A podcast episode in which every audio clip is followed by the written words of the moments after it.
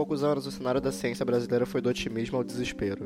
Se em 2010 os índices de crescimento do PIB chegavam a 7% e o orçamento do Ministério da Ciência e Tecnologia alcançava a marca de 4 bilhões, hoje a situação se inverteu. Os investimentos em ciência, pesquisa e tecnologia no Brasil estagnaram ou foram ainda mais reduzidos. A situação de pesquisadores bolsistas de pós-graduação, já precária em condições normais, só vem se complicando ainda mais conforme as políticas de austeridade econômica se tornam sinônimo de desinvestimento. Enquanto a lei do teto de gastos coloca em xeque o processo de expansão e democratização do ensino superior, nem a mera manutenção da estrutura de financiamento já existente aparece como algo certo. Recentemente, essas circunstâncias críticas ficaram ainda mais escancaradas com um anúncio por parte da CAPES indicando a possibilidade de que, caso novos cortes sejam feitos, isso poderia acarretar na suspensão de todas as bolsas de pós-graduação do país, afetando mais de 100 mil estudantes e pesquisadores por todo o Brasil. Apesar da decisão ter sido aparentemente revertida, a polêmica acabou levantando uma série de questões a respeito do papel da ciência e da pesquisa científica na constituição de um projeto político de sociedade como a discussão sobre o financiamento público à ciência pode nos ajudar a construir pautas políticas que promovam uma democracia transformadora através da pesquisa e do ensino. Tudo isso e muito mais, logo a seguir.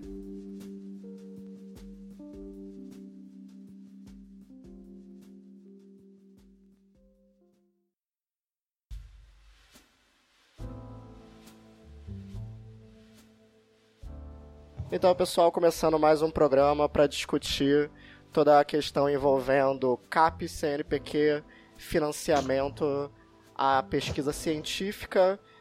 Comigo aqui, junto nessa conversa, temos Fernanda Moura. Oi, boa noite. Com a gente aqui também temos dois convidados especiais para ajudar a gente nessa discussão. Primeiro, começando com Cíntia. Fala aí, Cíntia, se apresenta, diz quem você é. Oi, boa noite. Eu sou Cíntia Araújo, Sou professora da Faculdade de Educação da FRJ.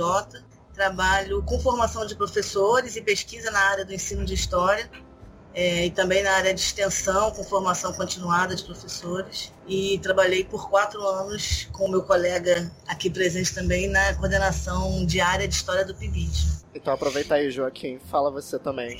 Quem é você? se apresenta aí para o pessoal. Ok, bem, meu nome é Joaquim, eu sou professor do Instituto de Química da UFRJ. É, tenho trabalhado nos últimos anos na área de ensino de química, principalmente formação de professores, desenvolvimento de material didático. Mas a minha formação inicial é na área dura da química, então é, alguma experiência aí na, na pesquisa chamada básica. Tá? E fui coordenador do PIBID, coordenador institucional do PIBID durante quatro anos tive prazer de trabalhar com Cinti. Prazer foi meu. Eu queria começar essa conversa com vocês é, traçando mais ou menos um histórico desses desse, desse processo que a gente está vendo se desenrolar nesse ano, né? Porque apesar de parecer que esse ano a situação está chegando num momento crítico, né? Com toda a questão da CAPES e do CNPq que é, ambas as instituições alertaram a possibilidade do congelamento do financiamento de bolsas e pesquisa científica caso novos cortes aconteçam. A gente, isso já é uma parada que a gente observa já faz algum tempo, né? É, em 2015 a gente já começa a ter é, a CAPES é, indicando a possibilidade de que cortes na área do financiamento pudessem prejudicar certas políticas, como por exemplo o PIBID. Também em 2015 a gente tem o, o, o, início desse, desse processo de agravamento da situação na UERJ, a Universidade Estadual do Rio de Janeiro, com suspensão e cortes no pagamento de bolsas, bolsas permanências para graduandos e de salários para professores. E aí em 2016 a, a situação parece que começa a degringolar de vez, né? Com os cortes no, com os cortes no PIBID, né? Começando a mostrar que a situação podia, é, pode é, podia ficar cada vez mais agravada. Eu queria ouvir de vocês, né? Vocês com a experiência que vocês tiveram no PIBID, é, com essa trajetória profissional que vocês têm, assim, como é que foi é, esse ano de 2016 e como é que está sendo de 2016 até, até agora, assim, como é que está sendo para vocês? Bom, então, é, eu, enfim, é, acho que de uma maneira geral, e, e talvez a gente puder falar mais historicamente, assim, pesquisa, ciência, mais de uma forma mais específica e educação de uma forma mais ampla, nunca foi é, prioridade né, de financiamento público, apesar de sabermos o impacto que essa, que essa dificuldade de obtenção de recursos traz para a qualidade desses é, do desenvolvimento dos trabalhos nessas áreas. É, essa, essas, esses marcos né, que o Diogo trouxe, eu acho que são marcos importantes de uma, sim, é, é, de crise econômica e de, de escolhas né, que os diferentes governos, que aí a gente está falando de, de governos diferentes, é, puderam fazer na, no direcionamento desses recursos. Né? Assim, a minha experiência, e eu acho que a do Joaquim também, no sentido de que a gente está na mesma universidade, é, acho que está muito mais perto da realidade da, é, das universidades federais. Né? A gente acompanhou, eu acho que por conta de relações de amizade, de colegas, toda a crise que, que a UERJ viveu, né? e junto com a UERJ, é, as agências de financiamento do Estado, né? a própria FAPERJ, que é um, uma agência de financiamento de pesquisa também, teve sérios problemas, né? pessoas que tinham, por exemplo, é, ganharam editais para receber financiamento, recurso não chegou, enfim, foi é, um, momentos muito difíceis que a gente que a gente vem vivendo desde então. Na Universidade Federal, a gente já vive isso há algum tempo, com né, o enxugamento dos recursos para a manutenção da universidade, né, e que acaba sempre é, recaindo nas questões relativas à manutenção de estrutura, a, por exemplo, manutenção de serviços terceirizados. Agora, eu acho que 2016 foi o marco mesmo dessa, dessa, dessa grande crise, né? A, a aprovação dessa, dessa emenda constitucional né, de 2016, eu acho que sela um momento de profunda preocupação, porque é uma projeção trágica, né? Se a gente for pensar que desde alguns anos a gente já vinha sofrendo com problemas de recurso e a gente tem é, uma política pública que congela drasticamente os investimentos, né? E que a gente sabe que na hora de selecionar aonde que vai cair o corte em geral, e a gente está percebendo isso claramente agora. Ciência, tecnologia, educação, saúde são áreas que acabam sofrendo muito mais. Então a gente tem uma projeção bem trágica do que a gente que esperam, né, do que nos esperam nos próximos anos. Mas como eu tive ontem numa numa mesa em que tu, inclusive estava o reitor da FRJ e o professor Luiz Antônio Cunha, e ele, o Luiz Antônio Cunha é, mobilizou com um, é, uma expressão importante do Gramsci, né, que ele fala que a gente tem que pensar com o pessimismo da inteligência, mas agir com o otimismo da vontade. Uhum. Né? Então, é isso. A gente faz a nossa análise, a gente né, faz a crítica com o pessimismo da inteligência, mas procura criar, na medida das nossas possibilidades, as estratégias dentro do otimismo da vontade, porque da vontade, porque é absolutamente necessário que as coisas mudem. Não dá, não vai dar para ficar desse jeito. É, como Cíntia falou, né, nós temos observado desde 2014 um decréscimo na no financiamento da pesquisa científica e não só da pesquisa científica. E é, esse é um tema né, que fica muito evidente até pela importância é, que é dada à pesquisa dentro da universidade, ela é extremamente importante, né? mas não é só a pesquisa que tem sofrido com um corte, né? A uhum. extensão uhum. também so tem sofrido muito, sofreu até mais do que a própria pesquisa científica. É, isso faz então com que desde 2014 nós vejamos aí um decréscimo agudo né, da, do financiamento. Começou com a FAPERJ, então até hoje projetos que foram aprovados em 2014 não foram pagos. É, depois isso foi se estendendo para o nível federal, né, CAP, CNPq. CNPq atrasou bastante o pagamento do edital universal, enfim. É, e a gente vê o decréscimo aí da, das bolsas, o, é, programas importantes como o ProExt, que foi, financiava a extensão e que é, com isso atingiu principalmente né, as escolas e ações sociais. Depois começam, no final de 2014, a, já houve o primeiro atraso no pagamento das bolsas do PIBID, que já sinalizava um problema que ia se instalar, né? e com isso veio logo em seguida a questão do financiamento. Então, 2015, o PIBID já não depositou a verba referente ao financiamento do projeto. E a partir daí em diante, enfim, né, foi essa sequência. Em 2016 é, vem a, a, uma tentativa de reformulação do PIBID ainda do governo Dilma é, que foi muito criticada, muito rejeitada pelas universidades, e depois, então, é, é, essa reformulação não foi à frente, mas aconteceram os cortes, enfim, né? E foram diversos cortes e todos eles sem aviso prévio, né? Simplesmente quando um bolsista saía e quando a gente ia fazer a substituição, a bolsa, a cota de bolsa tinha desaparecido. Né? Então, quer dizer, foi... não tinha mais aquele. É, pois é. Então, quer dizer, não foi o, o, o corte por si só já é ruim, mas a forma como foi feita foi pior ainda, né? Porque foi feita na surdina, pegando as pessoas de surpresa. É... Enfim, é, esse quadro vem se perpetuando.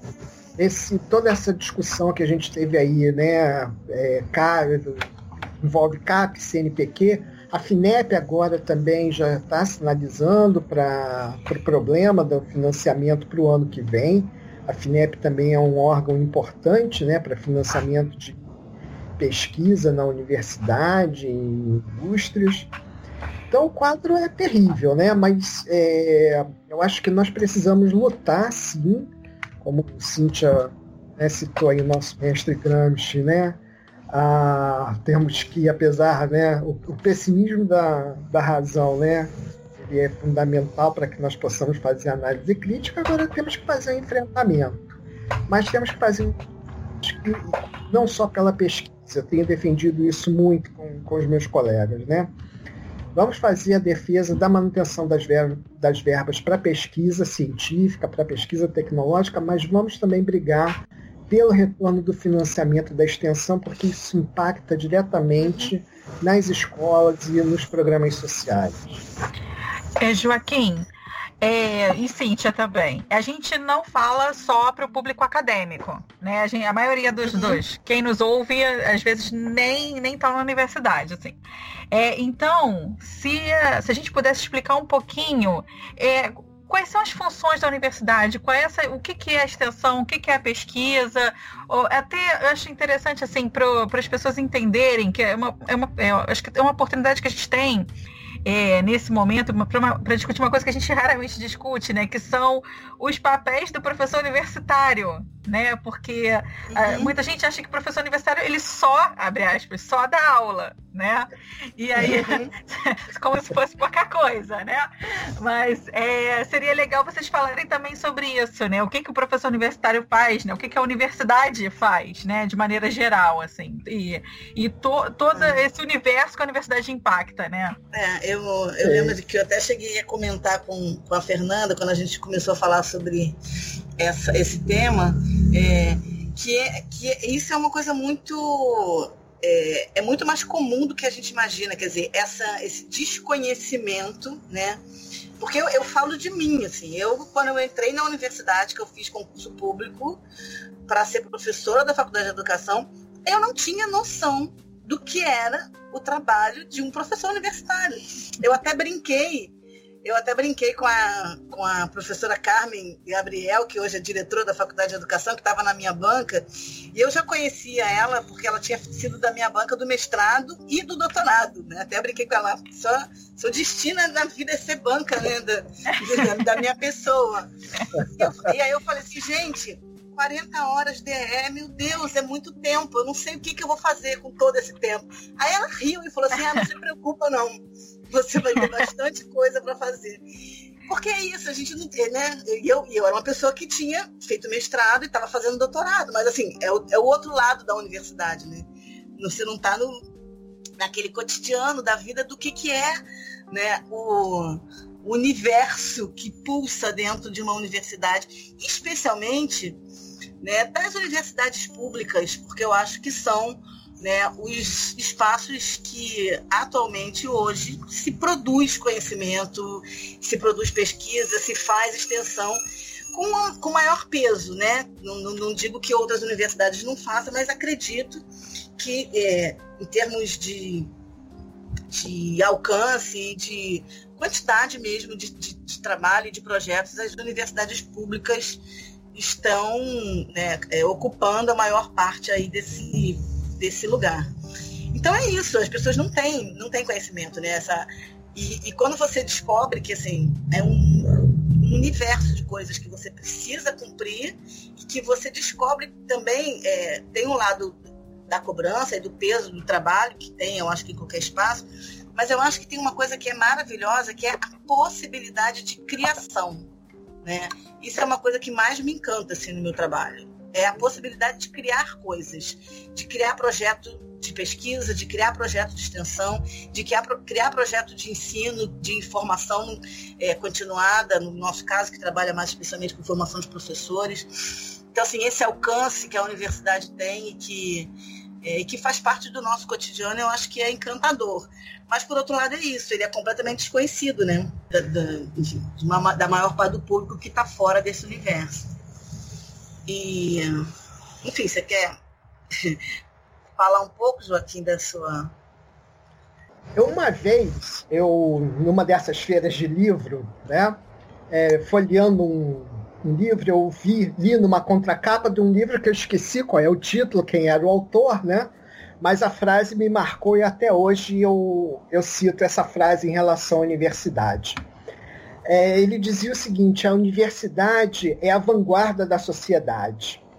E eu sempre digo isso para os meus alunos, né, quando nós estamos discutindo a, a questão da, do papel da universidade, porque é muito comum as pessoas dizerem ah, a universidade é um reflexo, desce na sociedade, claro que é. Mas a universidade também é a vanguarda dessa universidade. A universidade também aponta os caminhos futuros possíveis. E é impossível a gente pensar numa sociedade democrática sem universidade. Acho que esse é um papel fundamental.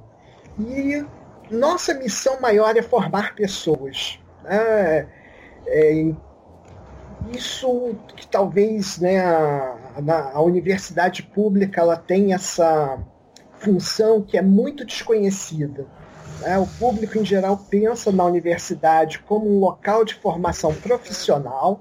Claro que isso também acontece, né? faz parte, mas acima de tudo é um local de formação humana, né? de formação de pessoas, formação de pessoal para todas as áreas. E a gente faz isso através das três atividades que nós sempre dizemos que são os pilares da universidade. Né?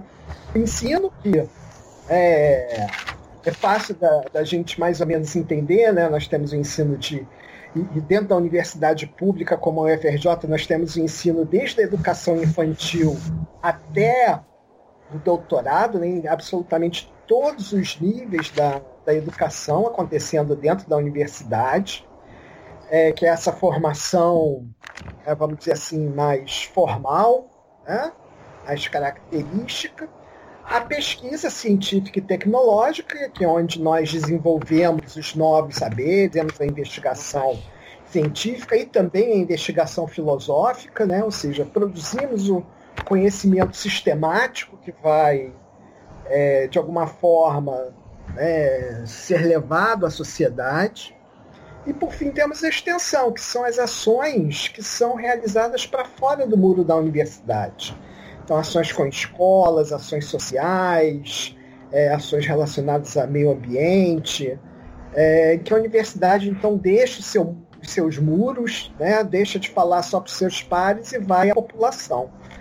É, e, e, o grande barato da universidade pública é que de, é, um, um, grande grupo de professores transita pelas três, pelos três pilares. Né? Todos nós atuamos no ensino e um grande número faz pesquisa e atua na extensão.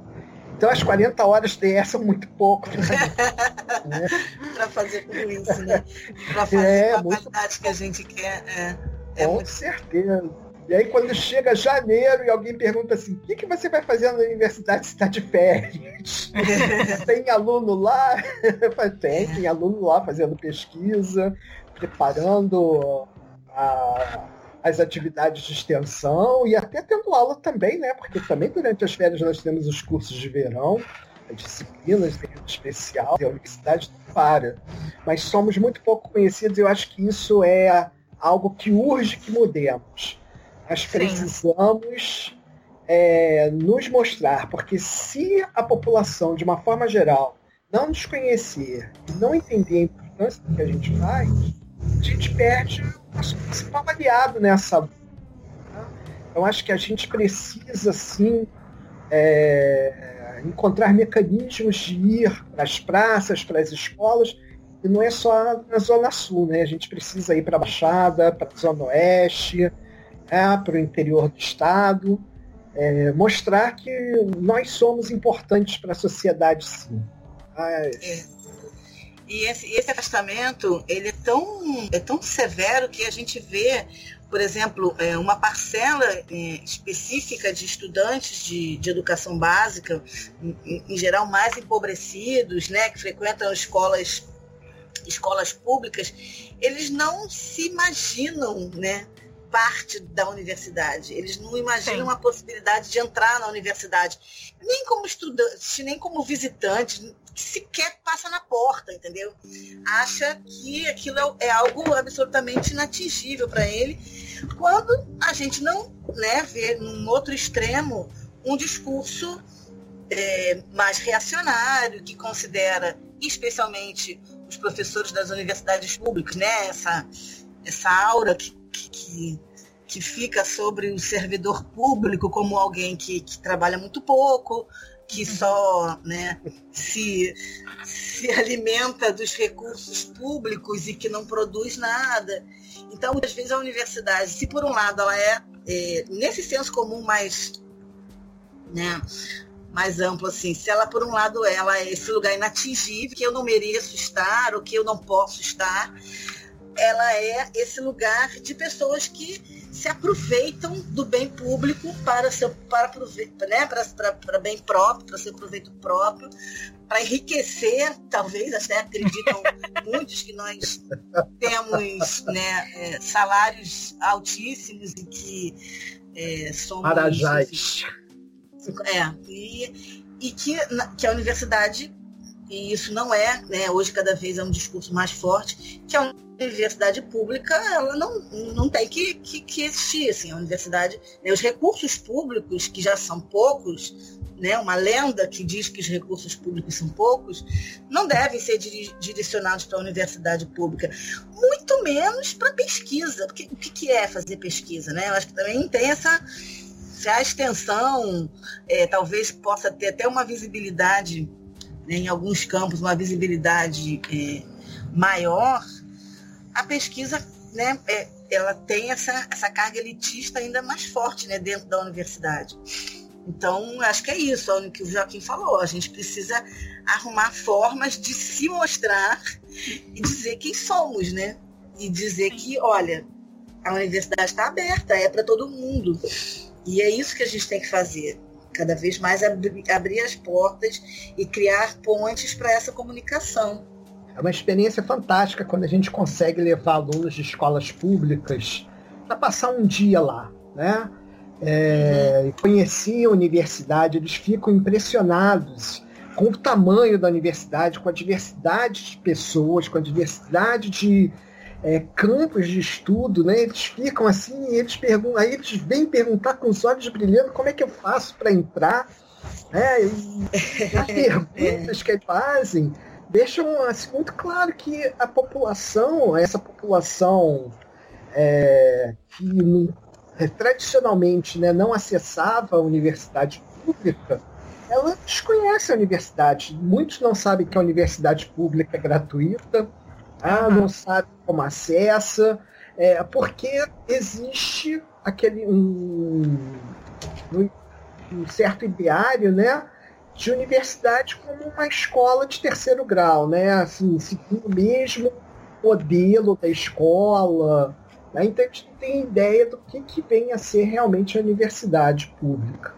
É, e aí, falando um pouquinho da minha experiência, né, assim como professora de educação básica, essa sempre foi uma preocupação minha com os meus alunos, né, no sexto, sétimo, já no sexto ano, né, da aula do sexto ao, ao nono ano, mas desde o sexto ano, de explicar, né, que, a, que a, a educação ela não termina no ensino fundamental, né, ou no ensino médio, né, porque alguns achavam que terminou o ensino fundamental, pronto, estou formado, né, é. e e outros tinham a ideia de que, não, então não estou formada aqui, mas eu tenho que terminar o ensino médio. Quando terminar o ensino médio, aí eu estou formada. Né? E explica para eles que existia uma coisa chamada universidade.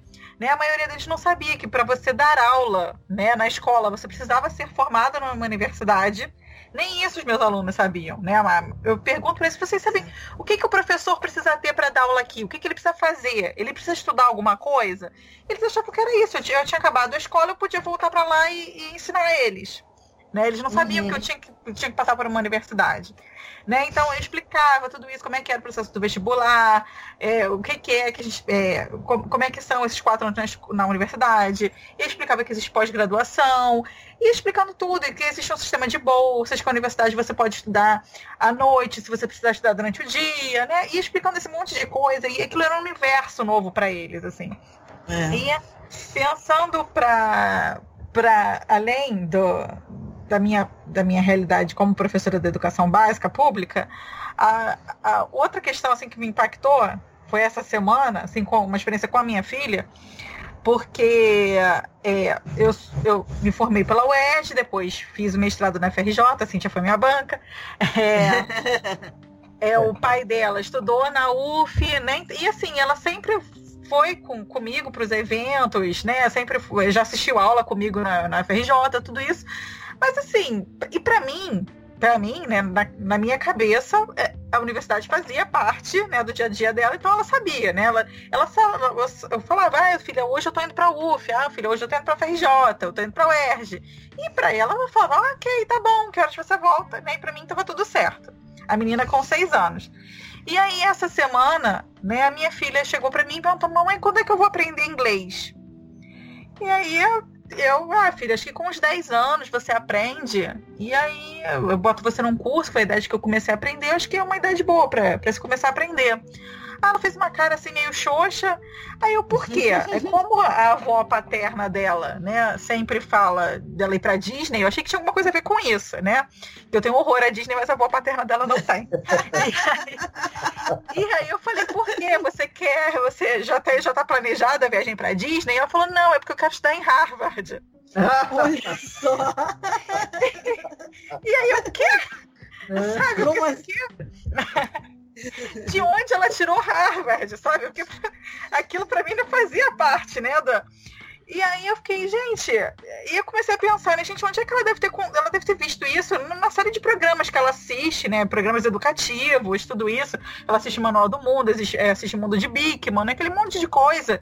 E assim, e a, a universidade, é, é, né, e se você pensar também nas séries que as pessoas veem, ela até não vê TV aberta, não vê nada disso, mas é, a universidade lá fora, ela é uma coisa que sempre aparece na mídia, né? É, tá na mídia o tempo todo, né? Os personagens vão para a universidade, os personagens moram na universidade, né? É, Aqui é na, na, nossa, na nossa cultura, foi quando eu comecei a pensar sobre isso, né? Gente, o que que tem de contato que a gente tem com a universidade aqui na mídia? Não tem. Né, assim, as pessoas assistindo a sua novela, assistindo a sua série, o, o cinema nacional, seja lá o que for, né, você não tem contato com uma, nenhuma universidade brasileira. Elas não existem. Né? Então, no máximo aparece a escola, tem uma malhação, né, que é um eterno ensino médio, mas é. depois a universidade ela não existe. Né? E eu acho que isso também tem uma relação com, com essa distância, né, que as pessoas têm da universidade. Até quando você tem algum, por, se por acaso você tem algum personagem na universidade, é uma universidade particular, né, geralmente para fazer um merchandising, né. Então eu acho que, que isso tem um pouco a ver também. A minha filha, uma vez, eu já tem um tempo, ela tinha quatro anos, eu tive que resolver uma questão né, burocrática. E eu tava. Era um dia que ela não tinha aula, não lembro o que, que era. E aí eu fui com ela pro fundão. Uhum. Lá naquelas salas da reitoria, daquela da reitoria, não sei das quantas. Tô eu entrando em sala, saindo de cena, e ela atrás de mim. Aí ela, ela falou assim, mãe, aqui que é a universidade, porque ela sabe que eu trabalho na universidade. Aqui que é a universidade. Aí eu falei, é, filha, é uma parte da universidade. Aqui, não, a mamãe não dá aula nessa parte, a mamãe dá aula em outra parte, mas aqui é uma parte. Ela, ah, então é igual a Universidade Monstros, né? Porque ela conhece, a universidade que ela conhece dessa coisa né, de, de, da mídia é do filme da Universidade Monstros. E aí ela me morreu de rir. Você é mais ou menos isso, aqui tem aqueles monstros todos e tal. Ainda brincou com ela. Mas ela, eu, apesar dela eu falar o tempo todo que trabalho na universidade, que dou aula na universidade, ela não tinha essa concretização do que, que era a universidade. Né? Sim. Aí quando ela foi naquelas salas lá que ela viu a Universidade Monstro, que é um pouco a PRJ também. É, eu queria aproveitar que vocês estão comentando isso tudo é, e aproveitar a pergunta que a Fernanda fez para também pensar assim, porque o, o que motivou a conversa desse programa foi toda a situação envolvendo os prováveis, né? Agora já foi anunciado que esses cortes não vão mais acontecer, mas a, apesar do, do alívio que isso causa, né, os cortes não vão ser feitos, mas a situação de manutenção da situação a, a, a penas, a grandes penas vai continuar, né?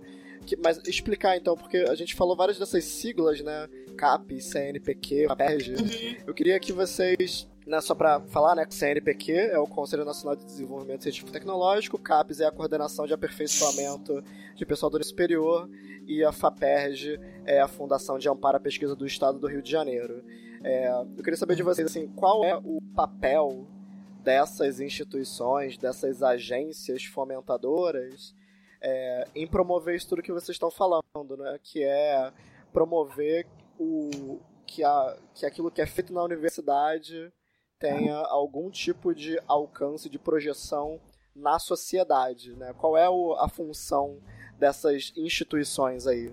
É, é, como a gente estava falando que as pessoas não conhecem a universidade, o que, que a gente faz, as pessoas também, né, por isso, por essa razão, não têm ideia de o que é, é, como faz e quem faz a pesquisa no Brasil, né?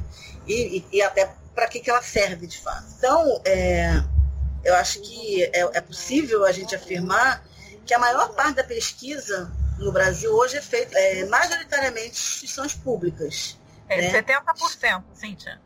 É, é o dado? É, é 70% é. da pesquisa é feita pela universidade. Universidade pública. E é. o federal. Porque é, é, um outro dado que, que o, o, o Roberto Lerrer, é, atual reitor da FJ, ele faz, né, ele é pesquisador na área de, de políticas públicas para a educação, então ele tem várias pesquisas, e ele afirma que é, grande parte das atividades apoiadas por essas agências de fomento, a CAPES e o CNPq, são desenvolvidas nas universidades federais. Né? Não que, essa, que essas verbas não, é, que esse financiamento, que esses recursos não sejam direcionados também para universidades estaduais ou, ou universidades é, privadas ou universidades cooperativas de outra ordem. É, mas a maior parte é, é, são atividades desenvolvidas em universidades federais. Uhum. Então, o que a gente é, pode perceber disso é que essas agências elas têm um papel fundamental para a atividade de, de pesquisa e de produção de conhecimento no Brasil hoje. Né? E aí, quando a gente pensa, bom, então se gasta muito com isso, né? Isso é um, é um dinheiro enorme e não é, né? Se você for. É, outras pesquisas mostram que esse, esse recurso corresponde a menos de 1% do PIB. Né? Então, por exemplo, a CAPES, nessa, nessa crise atual, ela sinalizou que precisaria de 30 milhões por ano para manter as, uh, o financiamento que ela já faz com essas bolsas. E se a gente for pensar, né, é, tudo bem, a gente está num momento de crise, a gente está num momento de contenção de recursos, mas se a gente for pensar, sei lá, o, o Congresso Nacional votou fundo partidário para 2017, a proposta era de 3 milhões e eles resolveram aumentar para 818 milhões. Né? Uhum. Isso em 2017. Em 2018 foi aprovado 888 milhões é, e o fundo é, é, de orçamento para o fundo partidário, que é aplica destinada à manutenção dos partidos. Não que essa verba não tenha que existir, não estou dizendo isso. Acho que é importante para a democracia que a gente tenha partidos políticos. Mas aí é qual é a proporção de, de para onde vai né, os dinheiros disponíveis, né? E, e a gente está falando de, um, de, por exemplo, é, bolsistas de doutorado que ganham R$ 2.200. Né? Então é esse dinheiro que está sendo ameaçado. Mas o fato é que assim, não é só bolsa, né? As, essas agências elas financiam muitas atividades, né? Atividades que inclusive garantem uma série de ações dentro da universidade, porque o, o financiamento, né, o, os recursos de manutenção das instituições de, de ensino superior, eles não são suficientes, eles têm sofrido também, desde esse período aí que a gente vem historicizando, é, cortes muito, muito severos. Né? Mais de uma vez, na UFRJ, por exemplo, o reitor veio a público dizer que, ó, se continuar assim, a gente só chega até mês tal, a gente não tem dinheiro para isso. Corta é, é, verba de, de serviço terceirizado. Ele já falou que já cortou tudo que podia cortar. Agora não tem mais para onde cortar. Né? Semana passada, o início dessa semana, não sei exatamente, ele escreveu um, um artigo que foi publicado no Jornal do Brasil que dizia com todas as letras: não é possível é, que a emenda constitucional 95 não for revogada, e ele repetiu isso ontem na mesa que eu estava, a, o, a, a estrutura não é só a, a, a recurso destinado a a ciência e tecnologia, a estrutura do sistema de ensino superior vai quebrar. Não vai ser possível manter o financiamento com essa legislação, né? Porque é, é, são muitas, assim, além das bolsas de pesquisa, de pós-graduação, você tem uma série de programas institucionais, como o Joaquim citou alguns, né, que apoiam programas de extensão, que apoiam programas de pós-graduação, que apoiam programas de ensino, é, de graduação, que apoiam formação continuada de professores na educação básica. E é, são uh, programas estratégicos que, que são verbas destinadas a áreas consideradas estratégicas na ciência e tecnologia, e está efetivamente né, é, com essa é, política pública que está colocada hoje, toda essa estrutura está severamente ameaçada, né? E é, é, ainda que tenha sido anunciado pelo ministro da Educação que não haverá cortes de bolsas na CAPES, eu acho é, ainda bastante complicado a gente dizer que que isso nos dá alguma segurança, entendeu? Eu acho que estamos sim vivendo um momento bastante difícil e que é, eu acho que tem a ver com essa, essa questão que vocês anunciam também para essa discussão, que é efetivamente a, a, a, necessidade de politizar esse debate, né? Quer dizer, quem está pensando o que sobre essas questões, por exemplo, na, na estrutura que a gente tem eleitoral hoje, né? E, Cintia, aí nesse, nesse sentido, né, que a gente está falando, porque parece que. Ah, então a gente vai continuar com, com esse valor, né? Só que não funciona dessa maneira, né? É. Porque você. A, a, demanda, né? A quantidade de pessoas no país, ela continua crescendo, né? E é, que, que vai chegar na idade de entrar na universidade também continua crescendo. Né? E para além disso, a gente, a gente tinha a, é, o valor é, o valor legal era dado por uma porcentagem do PIB. Só que se você congelou, então ele deixa de ser aquela mesma porcentagem do PIB, né? Uhum, é. Então, assim, é, é importante a gente, a gente pensar nisso, né? Que não, não, não parece. todo discurso faz parecer que está congelado, mas não está congelado. É muito pior do que isso, né? É uma é, diminuição real. É, a redução é drástica. Por exemplo, em 2016, quando houve. É, porque já em 2016 já veio a discussão da necessidade ou não da existência de um Ministério de Ciência e Tecnologia, né? E aí é, houve toda essa discussão e, e decidiu-se pela fusão dos, dos ministérios da Ciência e Tecnologia com o Ministério da Comunicação, que eu acho para mim algo que não fez sentido até hoje, mas tá. E só essa fusão já representou 44% de redução no orçamento. Porque uhum. o que era orçamento de dois ministérios virou um, né? Sim. E aí, quer dizer, o orçamento de um ministério, ele agora vai ter que ser dividido para dois. E aí uhum. É, isso já traz de cara, por exemplo, 2017, ou final de 2016, não me lembro direito, fim de, de, de projetos importantíssimos como o, programa Ciência Sem Fronteiras, né? que era um uhum. programa super reconhecido internacionalmente, que é, é, financiava estudantes é, para concluírem ou fazerem parte ou fazerem integralmente seus cursos no exterior em universidades que, te, que tinham né, saber reconhecido naquela área específica. Então, assim, é só a ponta de um iceberg, né? Uhum. Esse, essa discussão. Eu acho que tem é, que tem questões que são né, muito muito drásticas, os impactos são muito drásticos, né? E o próprio o próprio é, Roberto Lerrer é, é, afirma isso. Assim, é, é, uma bobagem a gente pensar que, que é um discurso relativamente comum, que o mercado vai assumir esse custo. Né? Uhum. Porque o que vem na contraproposta disso é assim, não, tudo bem, mas aí se, se a gente não tem mais dinheiro público para financiar isso, a gente coloca, né, como já está boa parte da educação básica já está colocada nessa, nessa discussão, a gente coloca né, o espaço para o mercado participar, né, com investimentos privados. O mercado não vai assumir esse custo, porque é um custo alto. É um Sim. custo alto no sentido de da, é, da emergência de, de retorno, né?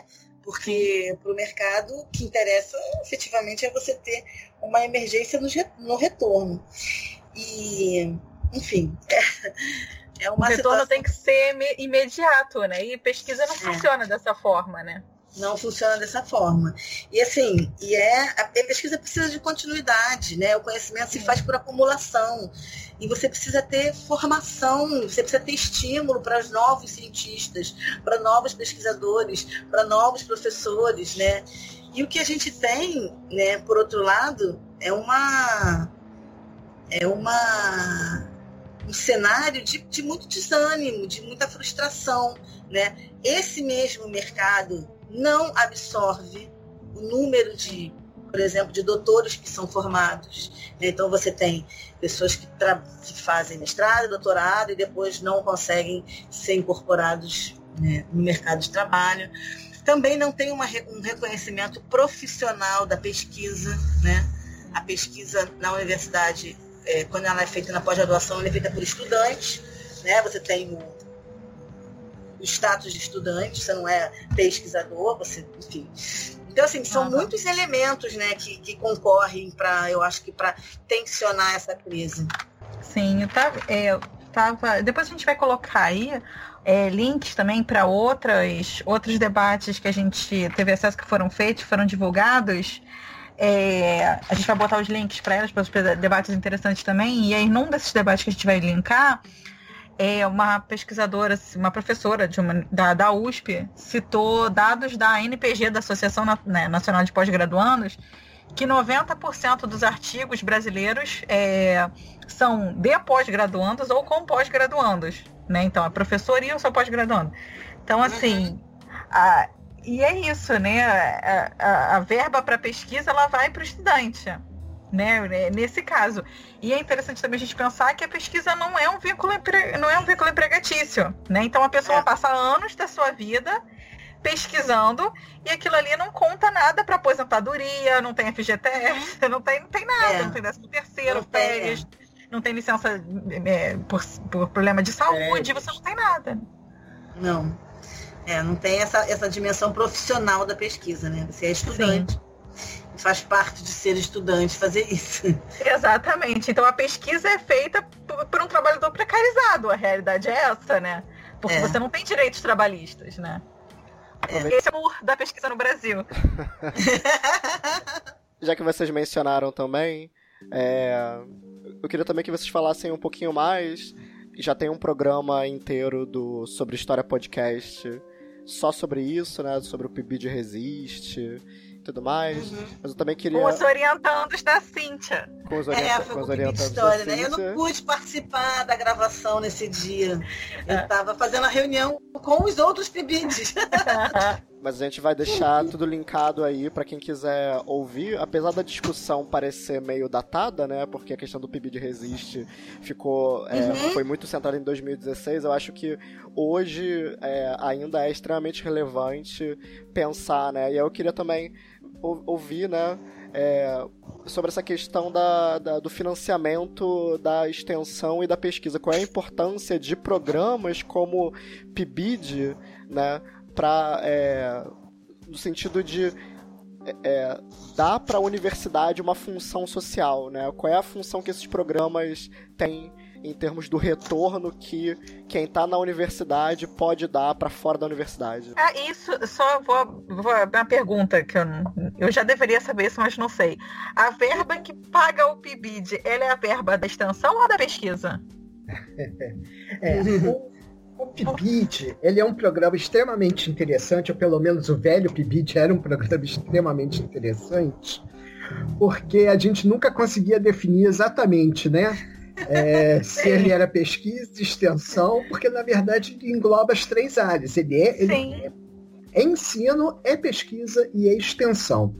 É, então é uma verba CAPES, é a CAPES que financia completamente o, o PIBID, né? Então no modelo que, que teve vigência até fevereiro desse ano, nós tínhamos bolsas para os estudantes dos cursos de licenciatura participarem do PIBID professores da universidade atuarem como coordenadores de área e na coordenação institucional também, mas também tinha bolsa para o professor da escola básica é, participar na supervisão do trabalho. Então era um programa né, extremamente exitoso, é, porque ele envolvia exatamente três áreas. Ele era ensino porque era formação de professor.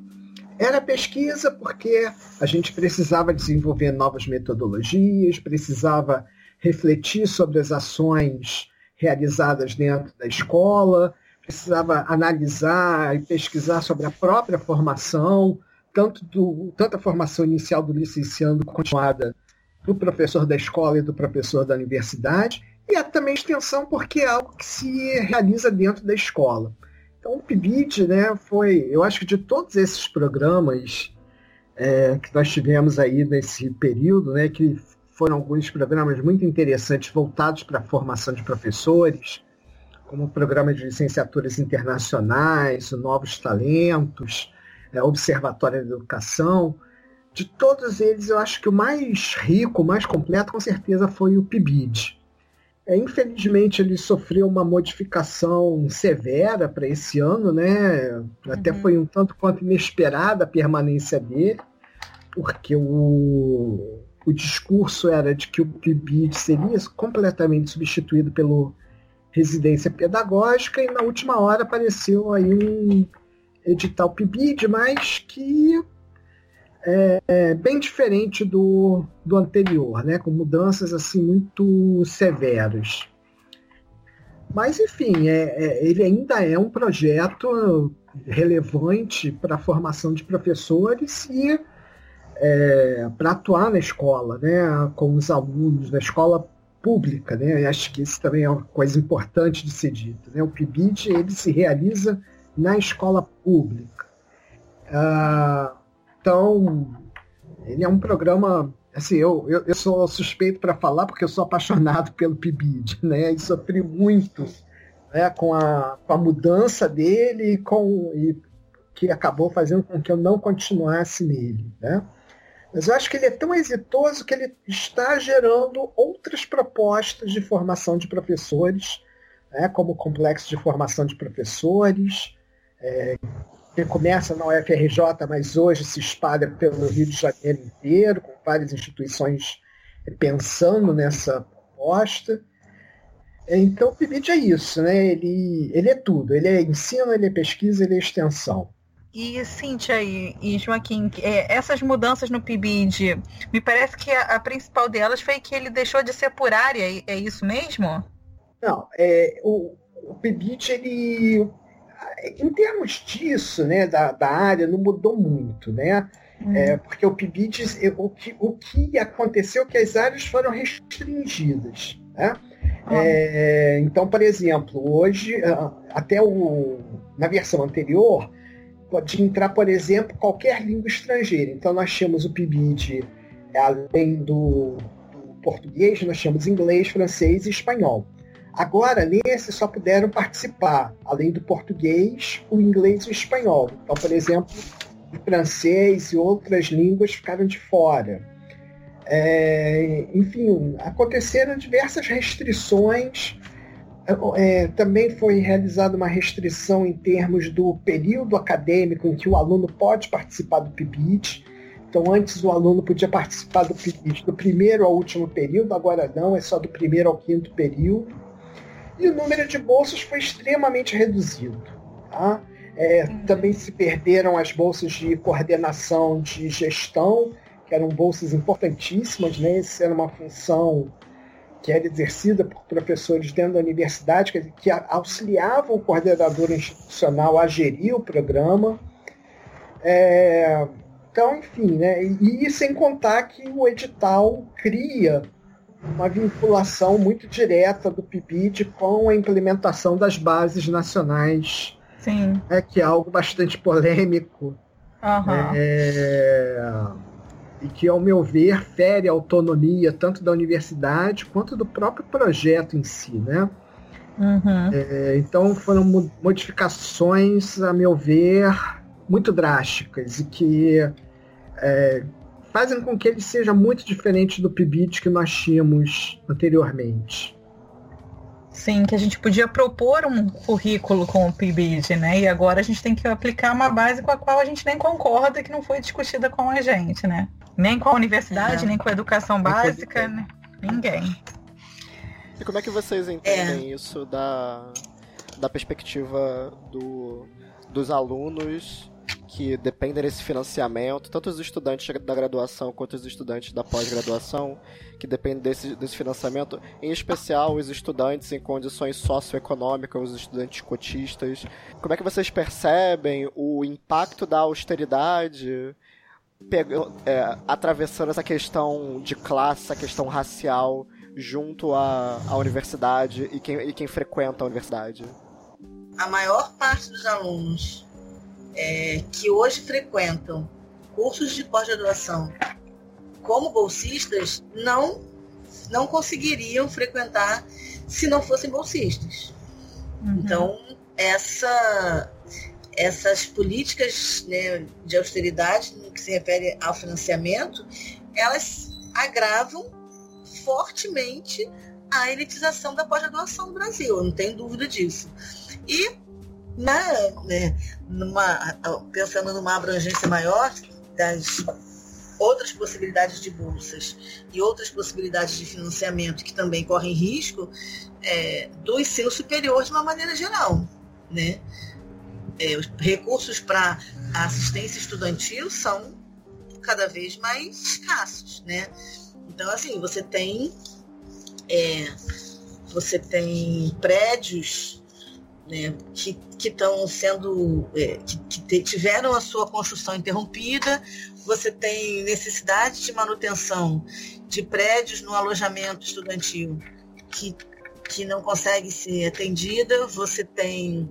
Né, hoje a gente tem, na UFRJ, por exemplo, é, foram instalados é, restaurantes universitários fora do campus do Fundão, que até agora tem funcionado, mas aí também a gente né, não sabe dizer até quando a reitoria consegue manter essa política de assistência estudantil.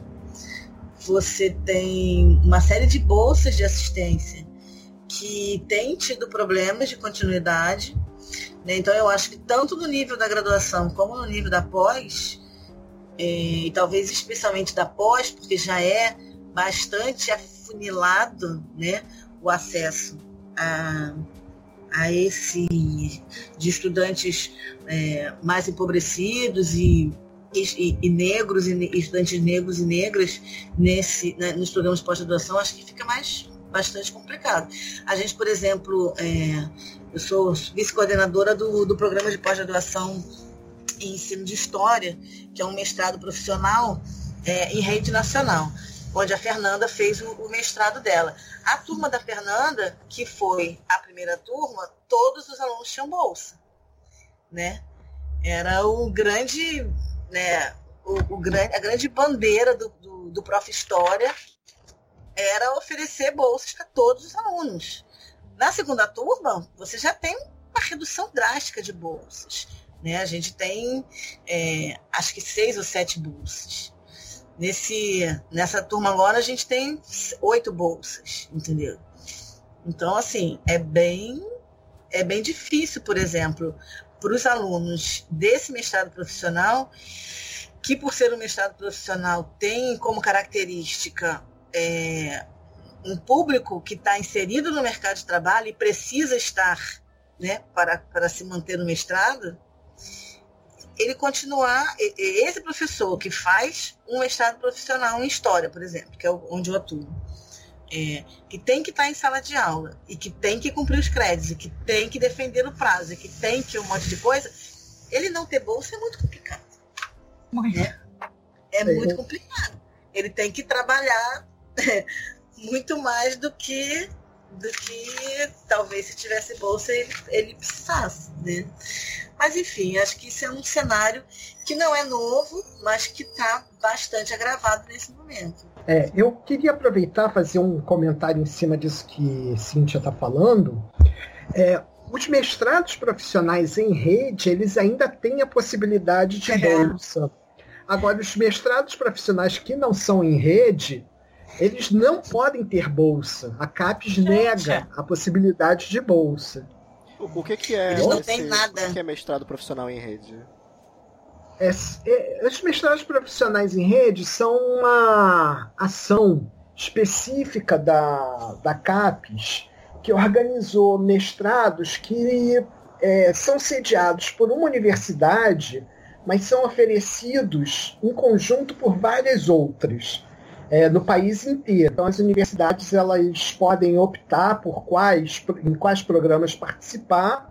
Enfim, elas abrem turmas, é, é o mesmo programa, mas cada universidade tem a sua turma e todos eles são muito voltados para a formação de professores. Né? Então, são esses chamados em rede.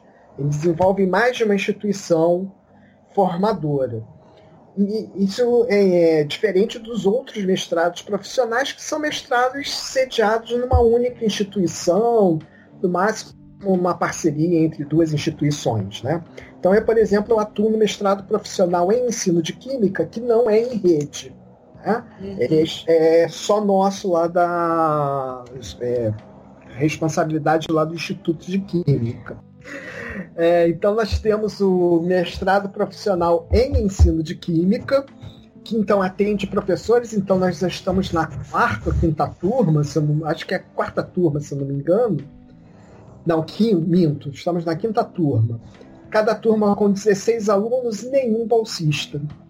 Isso então gera um gasto para os professores que é enorme. Então, essa, nesse ano mesmo, entrou um professor que é de campus. Ele é professor do Estado, né? ele tem duas matrículas no Estado, em campus.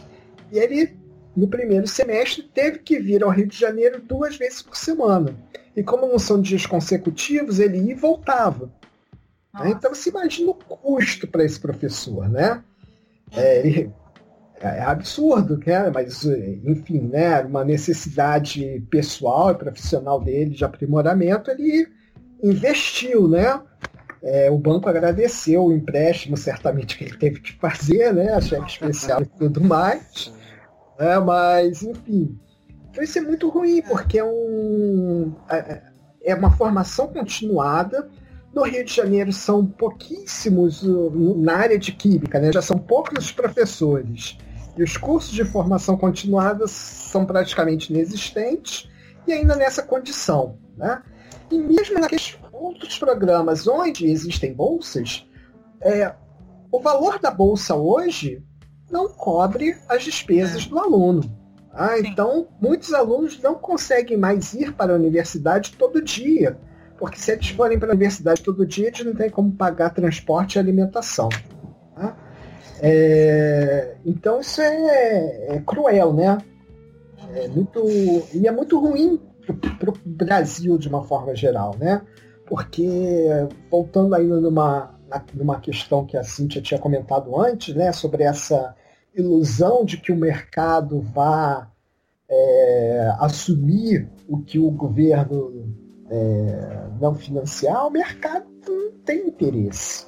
Primeiro pela, pela necessidade do retorno rápido, né? e segundo por conjunturas né, de ordem política, é, macroeconômicas. Se pensar, pensar na minha área inicial de formação, né, que é a química medicinal, né, que trabalha na, no planejamento de novos fármacos. A gente não tem indústria farmacêutica nacional né, que, que produza, que desenvolva fármacos. O que a gente tem de indústria farmacêutica nacional só produz o medicamento já pronto, mas compra todos os princípios ativos lá fora. Uhum. É, então, quem que vai financiar uma área que é tão vital para um país como, como essa área? Né? Se a gente não tem a indústria farmacêutica é, de pesquisa no país. Né? Então o mercado não vai assumir esse financiamento. Né? E assim se dá em, todas, em várias outras áreas, na maioria das outras áreas. Né?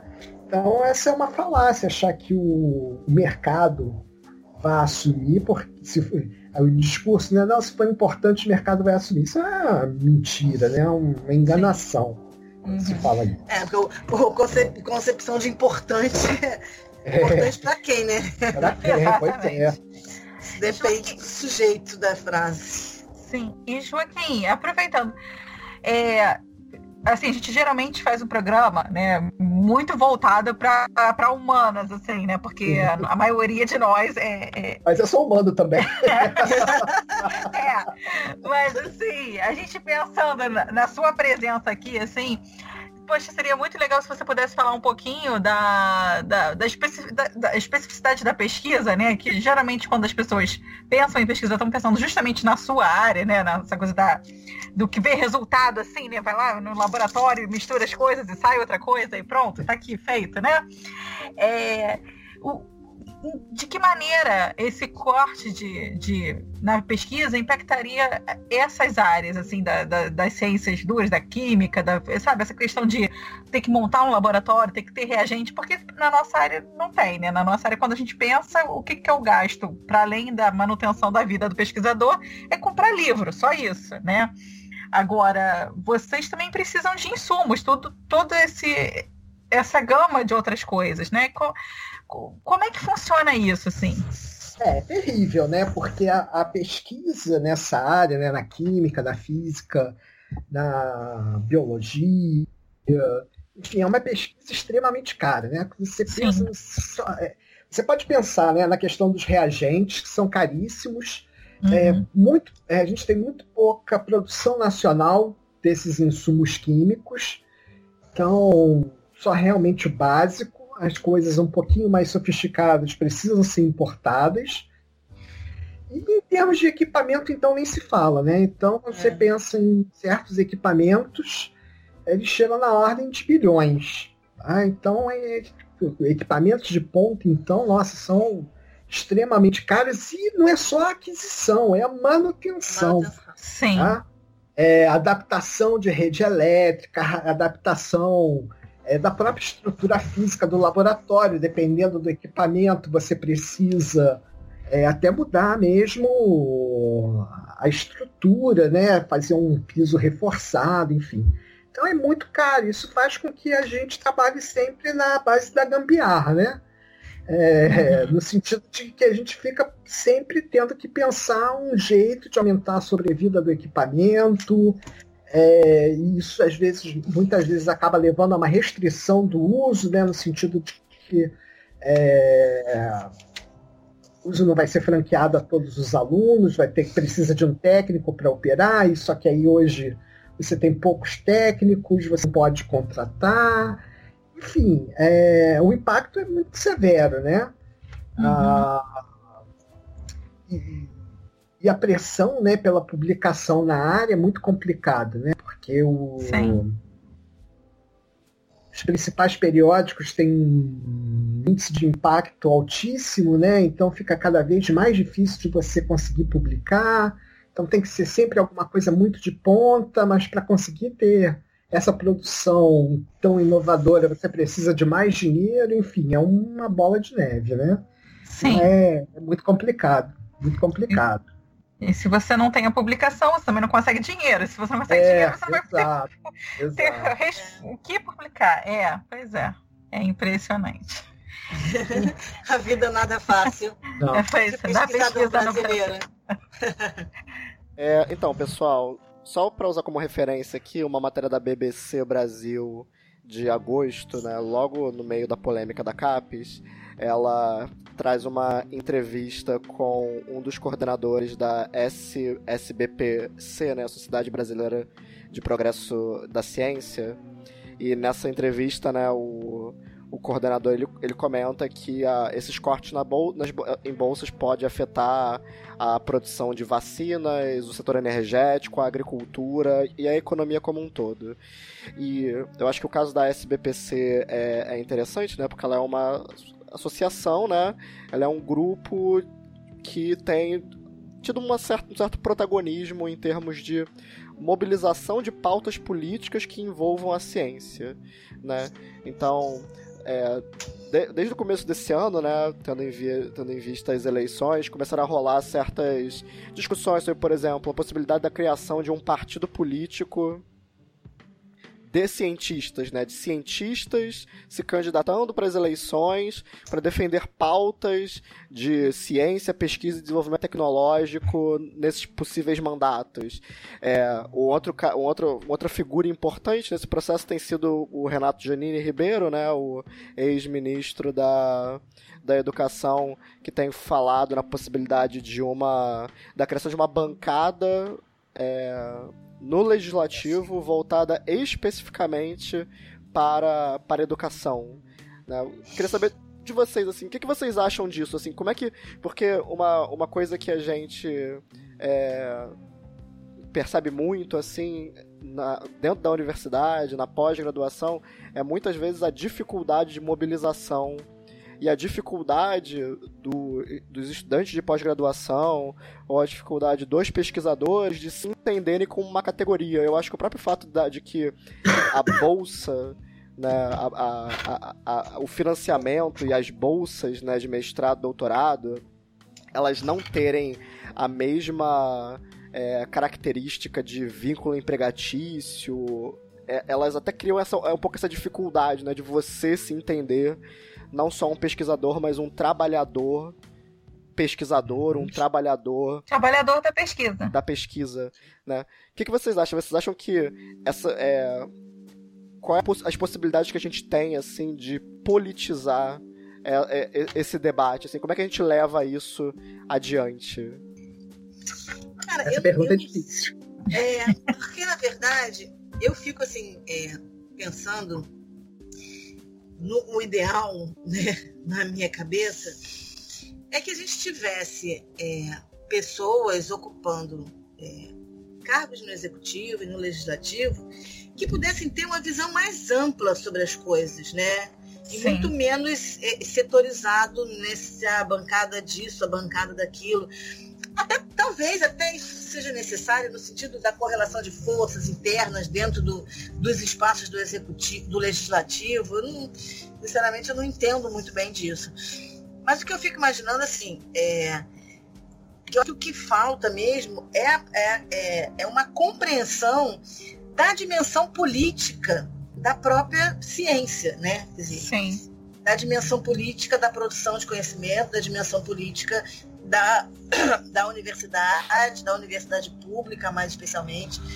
E aí o que eu sinto falta é de pessoas que tenham a capacidade de fazer esse debate mais amplo, né? E de, de setorizar menos e de é, articular mais, né? É, a ciência com outros âmbitos da, da sociedade e das pautas políticas, a pesquisa, o ensino superior, é, a formação de professores e por exemplo, tava, é, até outro dia estava escutando um, um, um podcast é, que falava sobre esse tema, né, dos, dos, gastos e tal. Aí um cara lá, economista, ele ele estava querendo não defender, mas ele acabou defendendo, de certa forma, essa política. E ele falava assim, é, não, mas o problema desse, dessa medida é que a gente, é, dessa emenda constitucional, é que ela vinha acompanhada de uma série de reformas políticas que não foram implementadas. Então, ah, o, que a gente tem que, então o que a gente tem que defender hoje é é, a, a, eleição de candidatos que estejam competidos com essas reformas políticas para que, dessa forma, a emenda constitucional que impõe o teto dos, dos gastos não tenha um impacto assim tão radical. Então, assim, é, estava falando, obviamente, de um, de um ponto de vista com, com o qual eu não concordo, mas o que me chamou a atenção é exatamente a politização do debate para esse lado. A gente tem que eleger candidatos que estejam comprometidos com as tais reformas políticas. Então, eu vou dizer que eu acho que a gente tem que pensar e, e, e eleger candidatos que estejam comprometidos com uma concepção mais ampla de, uhum. De educação, de ciência, de pesquisa, né?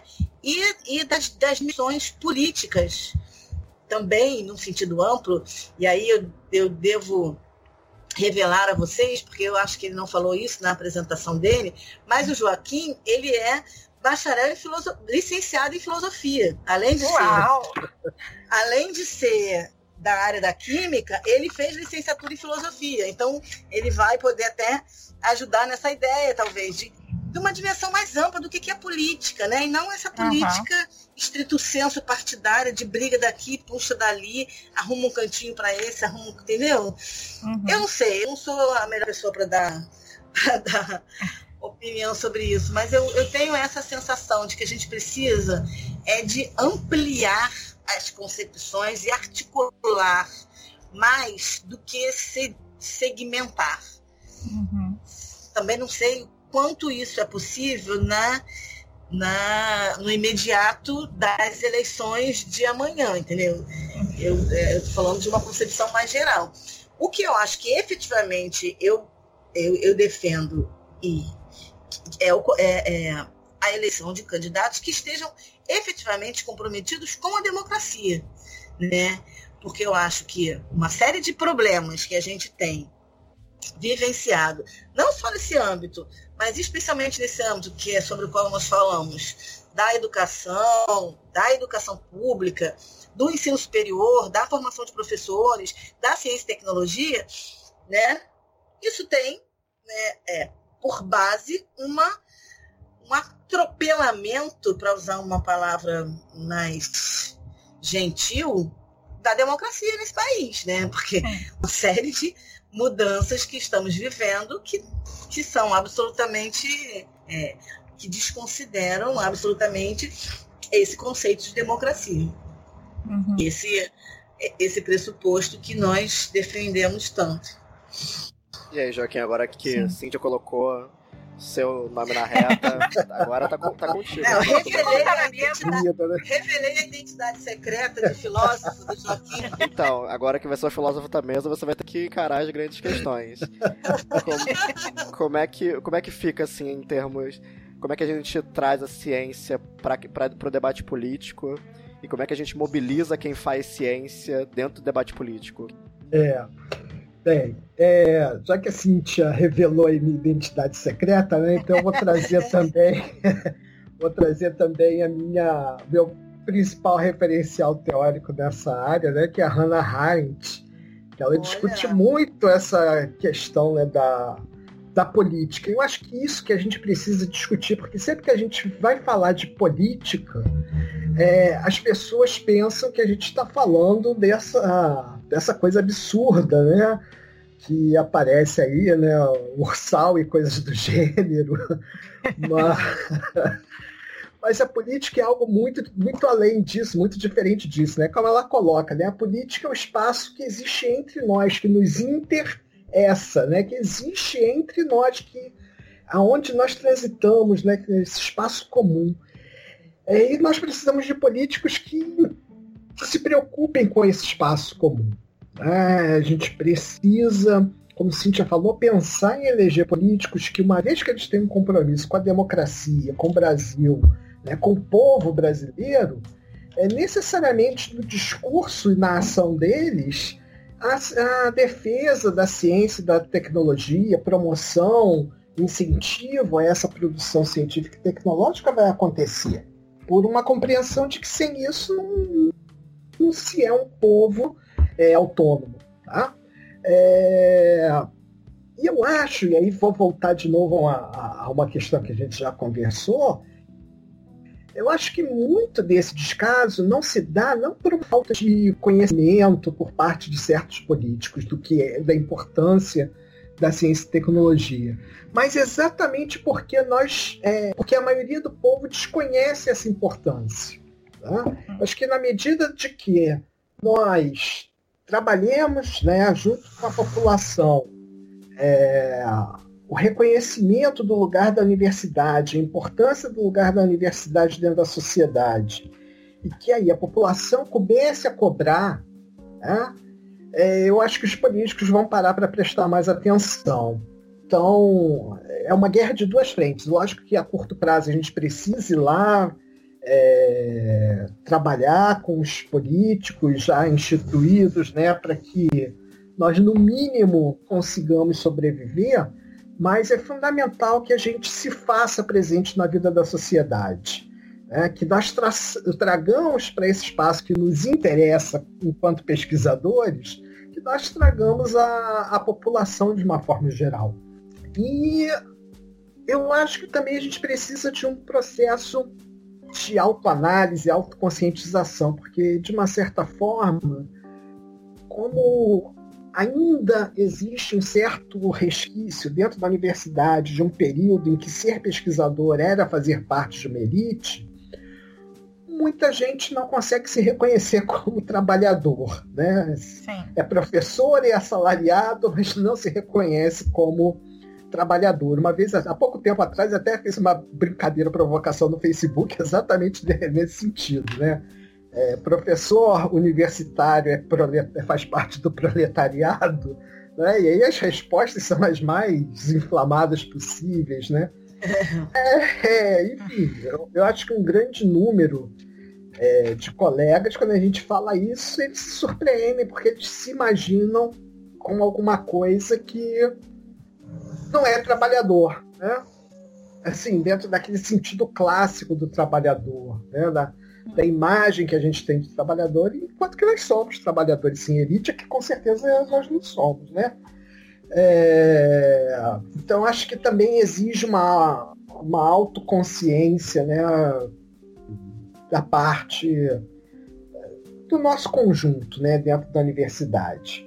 Mas eu acho que a longo prazo a solução é trazer a população do nosso lado, né, fazer com que ela reconheça a importância que nós temos para o desenvolvimento da sociedade, para a melhoria da vida, de vida no Brasil, é, e que nós não somos marajás que vamos lá dar aula né, e vai embora para casa, que a gente fica explodindo coisas, é, escrevendo trabalhos em inglês né, sobre as coisas que nós discutimos. Ou, Poxa, eu ou, quero isso. Ou fazer doutrinação, né? Ou então o pessoal ah, da Paisana é, é, só vai para lá fazer doutrinação. não sei que tanta doutrinação é essa que a gente até hoje não fez uma revolução de esquerda, né? Não, mas essa é a diferença entre, entre o curso de humanas e o curso de exatas, né? Que o curso de exatas explode coisa e o curso de humanas doutrina, né? É, pois é. até é, hoje... a gente está fazendo tudo muito errado, né? Porque... Muito errado, porque o prédio está de pé e, E, e ninguém ainda. É, exatamente. Elegendo essas pessoas todas aí. Pessoas. Ainda ouvindo falar da Ursal, né? É? Pois é. Eu, eu, assim, seguindo nesse sentido, assim, eu também eu tendo a concordar com, com o que a Cintia e o Joaquim colocaram, né, de, de provavelmente esse caminho da bancada é, específica da ciência, né, talvez não seja a melhor opção, né? Acho que justamente por essas questões, né, que a gente que a gente que o Joaquim principalmente colocou aqui, né, de, de pesquisadores que não se reconhecem, né, como trabalhadores, né, talvez não seja a melhor opção você ter uma bancada que é voltada para a ciência, mas uma ciência feita por poucos, né? Porque você aumentar o investimento na ciência não significa necessariamente ampliar né, é, quem pode fazer a ciência, democratizar o acesso à ciência, né? Você pode continuar é, escolhendo um nicho apenas para investir, né? Você pode investir na ciência que vai ser feita só lá pelo pós-graduando, você pode, né? Então que não vai chegar na educação básica, né? Não vai chegar na, na escola pública, que é fundamental que chegue. A gente só vai ter uma sociedade, né? Que reconheça o valor da ciência quando a ciência estiver posta nas escolas, estiver posta em programas, né, na, na televisão aberta, né, chegando a todo mundo. Uhum. Né? Então, eu acho que isso é fundamental. Isso é uma questão que a gente, a gente não debateu aqui, né, mas como outros países né, que têm ciência de ponta, eles sempre investem em programas né, de de eu esqueci o nome, é divulgação científica, né? É. Investem em programas de divulgação científica, né? Na, TV, na TV pública, e são programas de extrema qualidade que têm muito alcance. Né? E pensando aqui, a gente é, recentemente tive a notícia, essa semana, que o mundo de Bigman, depois de 20 anos, vai voltar a ser feito. Opa! É, pois é, eu, eu cresci com o mundo de Bigman, eu boto a minha filha para assistir o mundo de Bigman antigo, e essa semana tiveram disso quando eu cheguei para ela e falei, filha, olha o Bigman. Ela nem reconheceu, porque o Bigman estava todo enrugadinho, coitado. Mas é o mesmo, é o mesmo Bigman com aquela mesma peruca preta, né? Vai, vai fazer o programa né? E assim, a gente pensar, né? Ah, o brasileiro não gosta de ciência. Ele gosta, né? Mas ele gosta dentro do limite do que ele tem acesso, né? E se a gente for é, parar para pensar nessa relativização, né? O quanto o brasileiro gosta de ciência, um dos maiores youtubers do Brasil hoje, né? Não é o Cocielo da vida, é o o, o Iberê, né, que tem o Manual do Mundo, né? Então, assim, é, é, um programa de divulgação científica que as crianças são maravilhadas, adulto gosta do programa, né? E é um programa de divulgação científica, assim, e é fundamental, é, é, é um dos grandes nomes do youtuber brasileiro, né? Então, assim, é, eu acho que é uma coisa para pensar. É, então, assim, dentro dessa questão de quem faz a, quem faz a ciência, né, e a ciência ser um, visto como algo elitista, né, eu não sei o quanto adianta a gente ter uma bancada, né, de pesquisadores apenas, né, alguém que não seja comprometido com uma pauta maior de democratização, né, do, do conhecimento, né, porque você pode pegar e investir só na pós-graduação ou, ou manter né, o a forma de, de distribuição das verbas são entre os maiores pesquisadores, né, aqueles que publicam, né, assim, né, todo dia tem uma publicação diferente aparecendo, né, então co como é que fica essa distribuição, né, da, dos recursos? Então não adianta só aumentar a verba para a ciência também, né, a questão do, do acesso, né, quem pode produzir ciência no Brasil tem que ser discutido. E nesse sentido também, depois a gente pode botar o link. Tudo que vocês quiserem botar de link, gente, vocês avisem pra gente que a gente bota. Mas aí, hoje, eu vi um vídeo que eu não sabia se eu ficava feliz ou se eu ficava triste. Porque aí tem um prêmio nacional é, de mulheres na ciência, um prêmio feito pela L'Oréal e outra empresa. É, e aí premia é, mulheres em diferentes áreas, assim, dessa da ciência mais científica, né? Como as pessoas acreditam, né? Ciência de química, física, matemática, né? Humanas não entra, né? É, mas aí, assim, pesquisas incríveis, sabe? Elas aparecem lá e aí aparece aquele, aquele ar assim, Hollywood, sabe? Como as cientistas são vistas em Hollywood, né? os cientistas. Então, aquelas uhum. câmeras para lá e para cá, aqueles jalecos brancos, aquele ambiente esterilizado, as mulheres fazem aquelas coisas maravilhosas. E aí, no final, eles botam todas elas no mesmo quadro, assim. E você vê que elas são todas iguais. são, são mulheres reais, não são, não são, não são atrizes contratadas, são mulheres reais, são pesquisadoras reais. E todas elas são iguais, todas elas são brancas, não, não tem diferença entre elas. Uhum. Né? Então, assim, você imagina, né, que todas elas devam posso estar cometendo um equívoco, mas eu imagino que todas elas venham da classe média. Né? Então, assim, eu quero prêmio de, de inovação para mulheres, mas eu quero que essas mulheres também possam ser mulheres negras, mulheres periféricas. Eu não quero só uma mulher classe média branca podendo fazer pesquisa, né? Então, eu, essa questão né, da, da pauta, né, de, da ciência, né, se não for uma pauta relacionada com a pauta da democracia, acho que realmente não adianta, né? A gente, a gente precisa de muito mais do que isso, né? Até se for pensar em o que pesquisar, para quem pesquisar, né? Quem beneficia as nossas pesquisas, né? Tudo isso. É. É muita luta, né? Para a gente mudar esse quadro, né? Primeiro foi uma luta para que a mulher né, conseguisse é, ter o reconhecimento, conseguisse ocupar espaços que eram quase que exclusivamente masculinos, né? Uhum. Agora a gente tem que ampliar essa luta para que não seja só é, um grupo específico, mas que, que isso se amplie né? e que a gente possa ter aí é, as, atualmente na graduação nós tivemos né, um, um aumento do acesso da população negra isso precisa uhum. aumentar só, só na medida que também aumentar na pós-graduação e na pesquisa esse quadro vai se modificar, né? Não, e aí nesse sentido da, da democratização na universidade, né, que é, eu acho que isso é um ponto fundamental, acho que é importante a gente falar aqui também, que geralmente para se manter a universidade como algo apartado da sociedade, né, e também como desculpa para privatizar, né, todas essas medidas que o Temer tem, tem tentado implementar aí na universidade, a gente mantém esse discurso velho né, de que a universidade é lugar de elite. Né?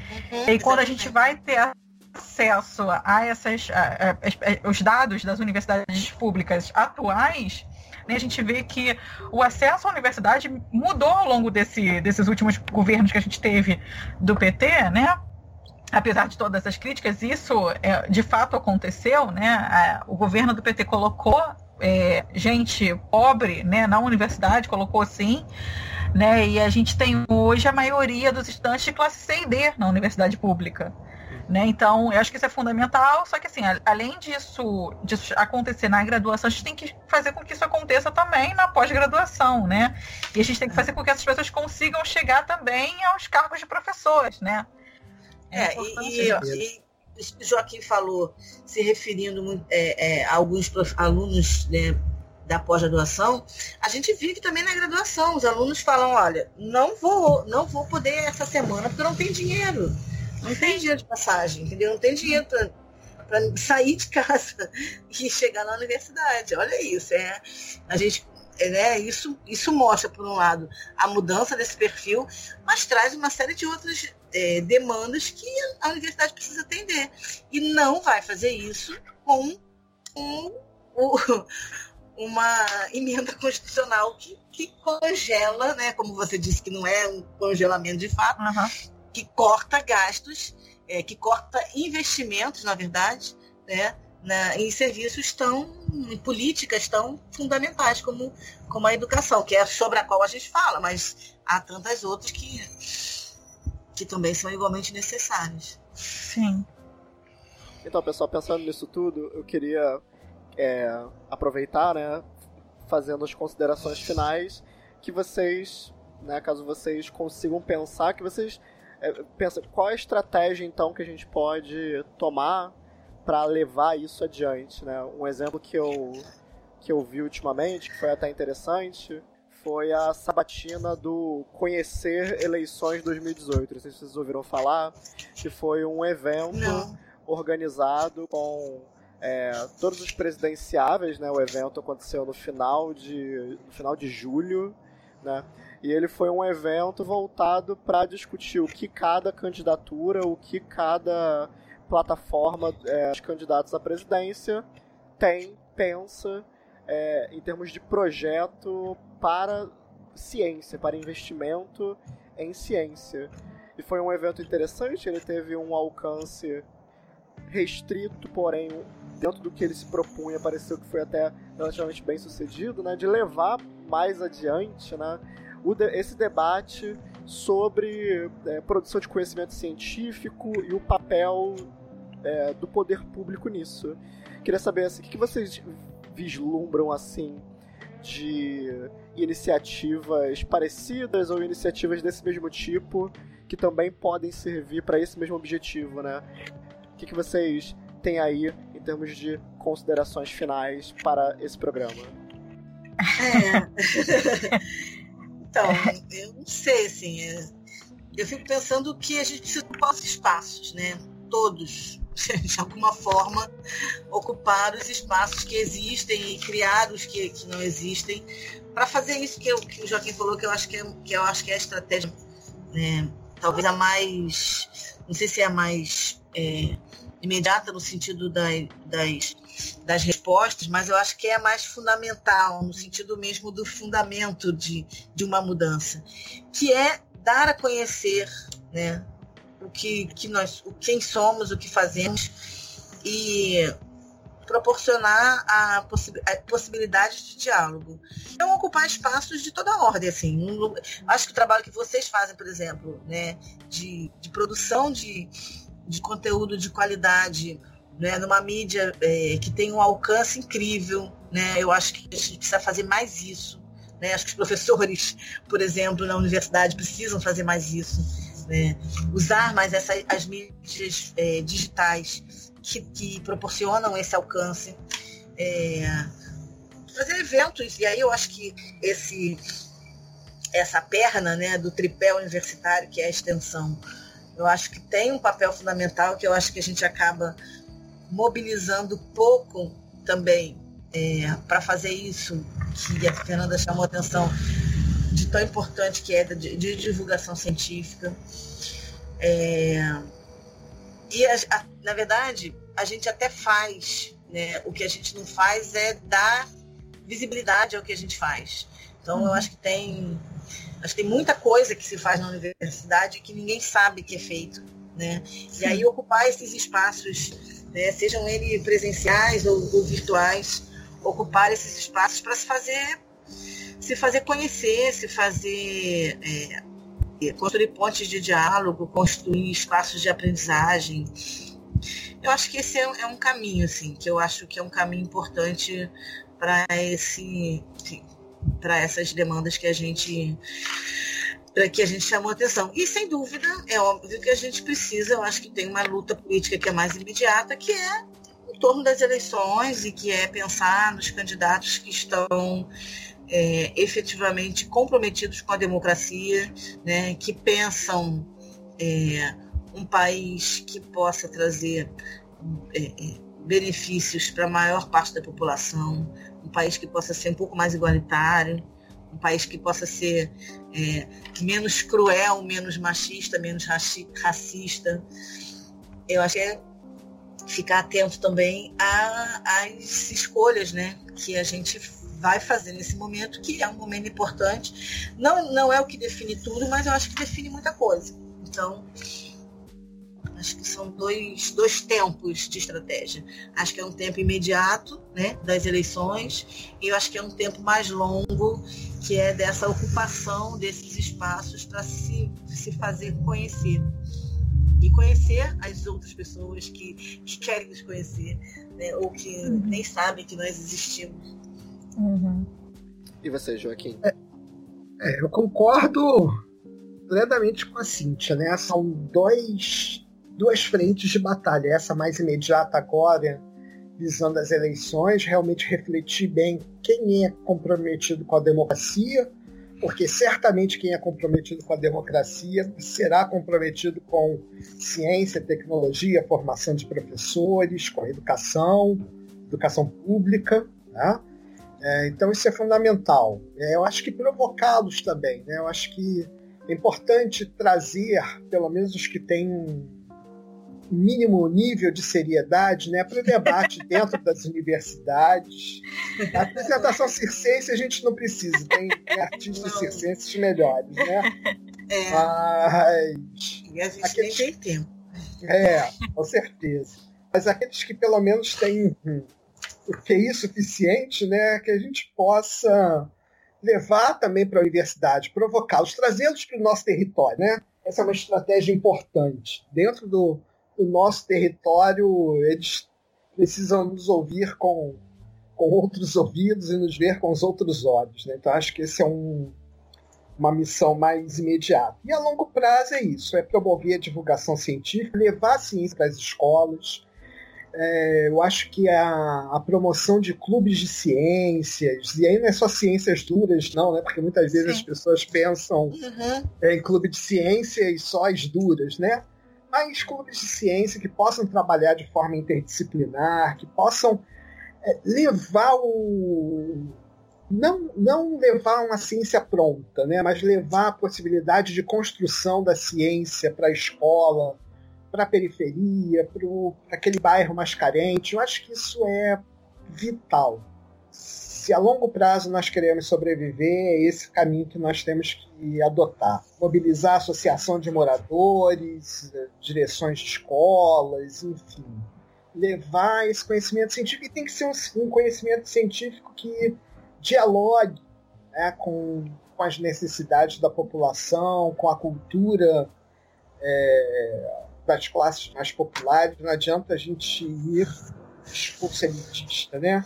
Existem estudos que mostram que é, quando não há um, uma identificação né, da classe, das classes menos favorecidas com o discurso que é promovido dentro da ciência, eles tendem a rejeitar a ciência, né? Então, é isso. Eu acho que é, a longo prazo a gente precisa ir cada vez mais nas escolas, aprender com as escolas como fazer essa divulgação científica. A gente não pode ir na, na certeza de que só temos as respostas de como se faz isso, né? É, ouvi-los e, e conquistá-los lá, na base. Acho que isso é o maior ganho que a gente pode ter. E você, Fernanda, o que, que você manda?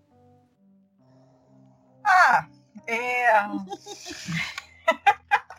Ah, eu comecei a rir quando o Joaquim falou do, do, dos candidatos, né? Porque, assim, realmente tem gente que não adianta dialogar, porque o candidato que fala direto com Deus, ele não precisa de ciência, né? Porque ele vai resolver tudo por milagre, né? Então já começa por aí quando ele é adorador do Deus vivo e não precisa de mais nada. Então, pra que ciência, né, gente? O homem faz, faz morto reviver, faz tetraplégico com água em vinho, então é isso aí. Não precisa de ciência.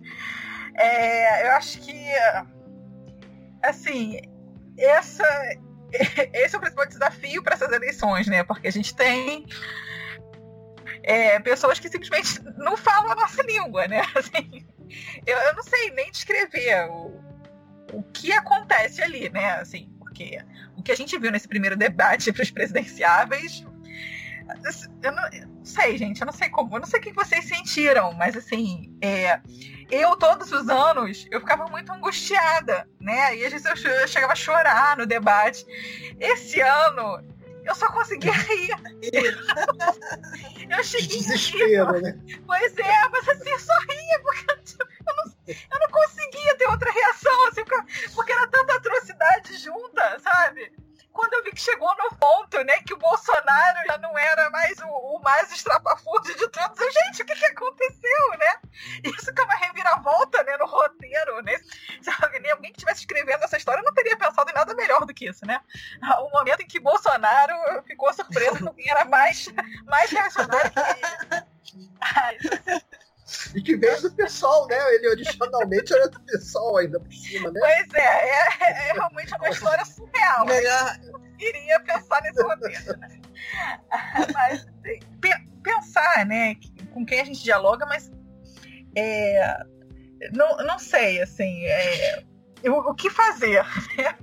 tem horas que eu, que eu tenho vontade de chorar, tem horas que eu tenho vontade de rir, porque é, é tudo muito surreal, né? Mas eu acho que, que a gente precisa fazer aquilo que a gente estava falando no início, né? Do pessimismo, da razão, otimismo, da vontade, a gente precisa continuar tentando. Né? E eu acredito realmente que eu, eu acredito nisso. Todo mundo acha que eu tô doida, mas eu realmente acredito que a gente vai eleger um, um legislativo mais progressista do que a gente tem elegido. Eu realmente acredito nisso. É, eu acho que as coisas que a gente viu acontecendo nos últimos tempos, inclusive a morte da Marielle, né, é, despertaram uma certa comoção, despertaram as pessoas para a importância desse legislativo. Né? Então, eu, eu acredito que a gente tem uma pequena chance aí de, de conquistar coisas legais. E tem muita gente nova vindo, né? E eu acho que as pessoas têm que prestar atenção nisso, nessas pessoas novas que estão aparecendo, nessas pessoas militantes. E a gente tem outros modelos de candidatura também. Inclusive, em São Paulo e em Brasília, é, eu, esses são os casos que eu sei, talvez tenham outros, né? Mas em São Paulo e Brasília tem dois, dois mandatos, é, duas bancadas, né? Um, um, mandato é uma bancada, na verdade. Você não vai eleger uma pessoa só.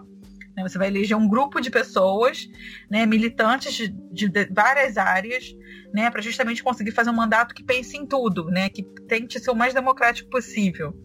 Né? Então, eu acho que isso é uma proposta legal também. E acho que é isso. Acho que a gente tem que tentar conhecer o que tem de novo, quem está aparecendo novo aí, porque essas pessoas não vão ter destaque na mídia, não vão aparecer né, na, nos programas eleitorais. Né? Essas pessoas têm aquele um segundo. Né? Então, tem que procurar quem elas são. Né? Não que eu acho que eleição resolve tudo, longe disso. Mas eu acho que a gente já viu que tem diferença sim quem a gente coloca né, lá no poder ou quem chega ao poder por outros meios, né? É, faz diferença, né? Então a gente precisa se preocupar com isso também, né? É isso. Falei um monte de coisa, não falei nada. Falou sim, um monte de coisa. Mas é isso. Acima de tudo, precisamos resistir, né? Sim, com certeza. Uhum. É. É, então, Isso. pessoal, considerações finais feitas, eu já tô para encerrar o programa. Antes disso, eu queria saber de vocês, vocês têm alguma alguma coisa que vocês queiram divulgar, algum projeto, algum canal de vocês, alguma Sim. coisa para fazer só para fechar ou todo mundo bem, podemos encerrar. Já que você deixou espaço, então vou fazer um, uma divulgação, por favor, curtam a página do Laboratório Didático de Química, lá de Kim, lá da UFRJ, que é o espaço onde eu trabalho. Nós temos vários, vários ah, projetos e atividades de extensão com professores, com escolas públicas. Nós temos uma revista digital é, voltada para professores e alunos. Que legal. Nosso, nosso próximo número será sobre inclusão, inclusive. Né? Legal. É, legal. Então, curtam lá nossa página né? É, a gente faz com muito carinho e trabalha 40 horas de E para a escola pública. é onde a página, Joaquim, no Facebook? É, a página é lá de Química, Laboratório Didático de Química. Mas aonde? No Facebook? É, no Facebook. E a gente também ah, tem a tá. página, tem na internet também, a página web, mas pode ir pelo Facebook também. Ah, tá. Não Beleza. pode deixar que nós linkaremos os dois. No... Vamos botar os links. Ótimo. Então, pessoal, para quem acompanhou a gente até aqui, fica mais um pouquinho que a gente vai ter recadinhos no final do programa. Mas no mais, a nossa discussão é só isso por hoje, galera. Um beijo, um abraço, até a próxima. Tchau.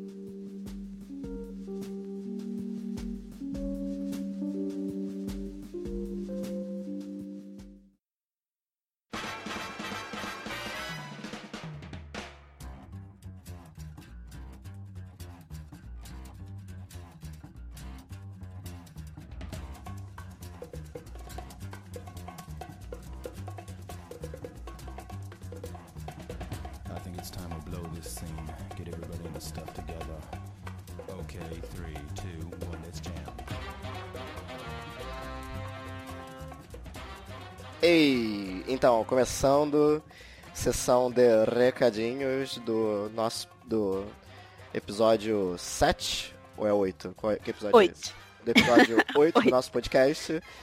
Eu tô aqui com Renata Aquino. A gente vai passar alguns informes. Renata, como você tá nessa bela noite de de quarta-feira. Quarta-feira, tudo bem com você?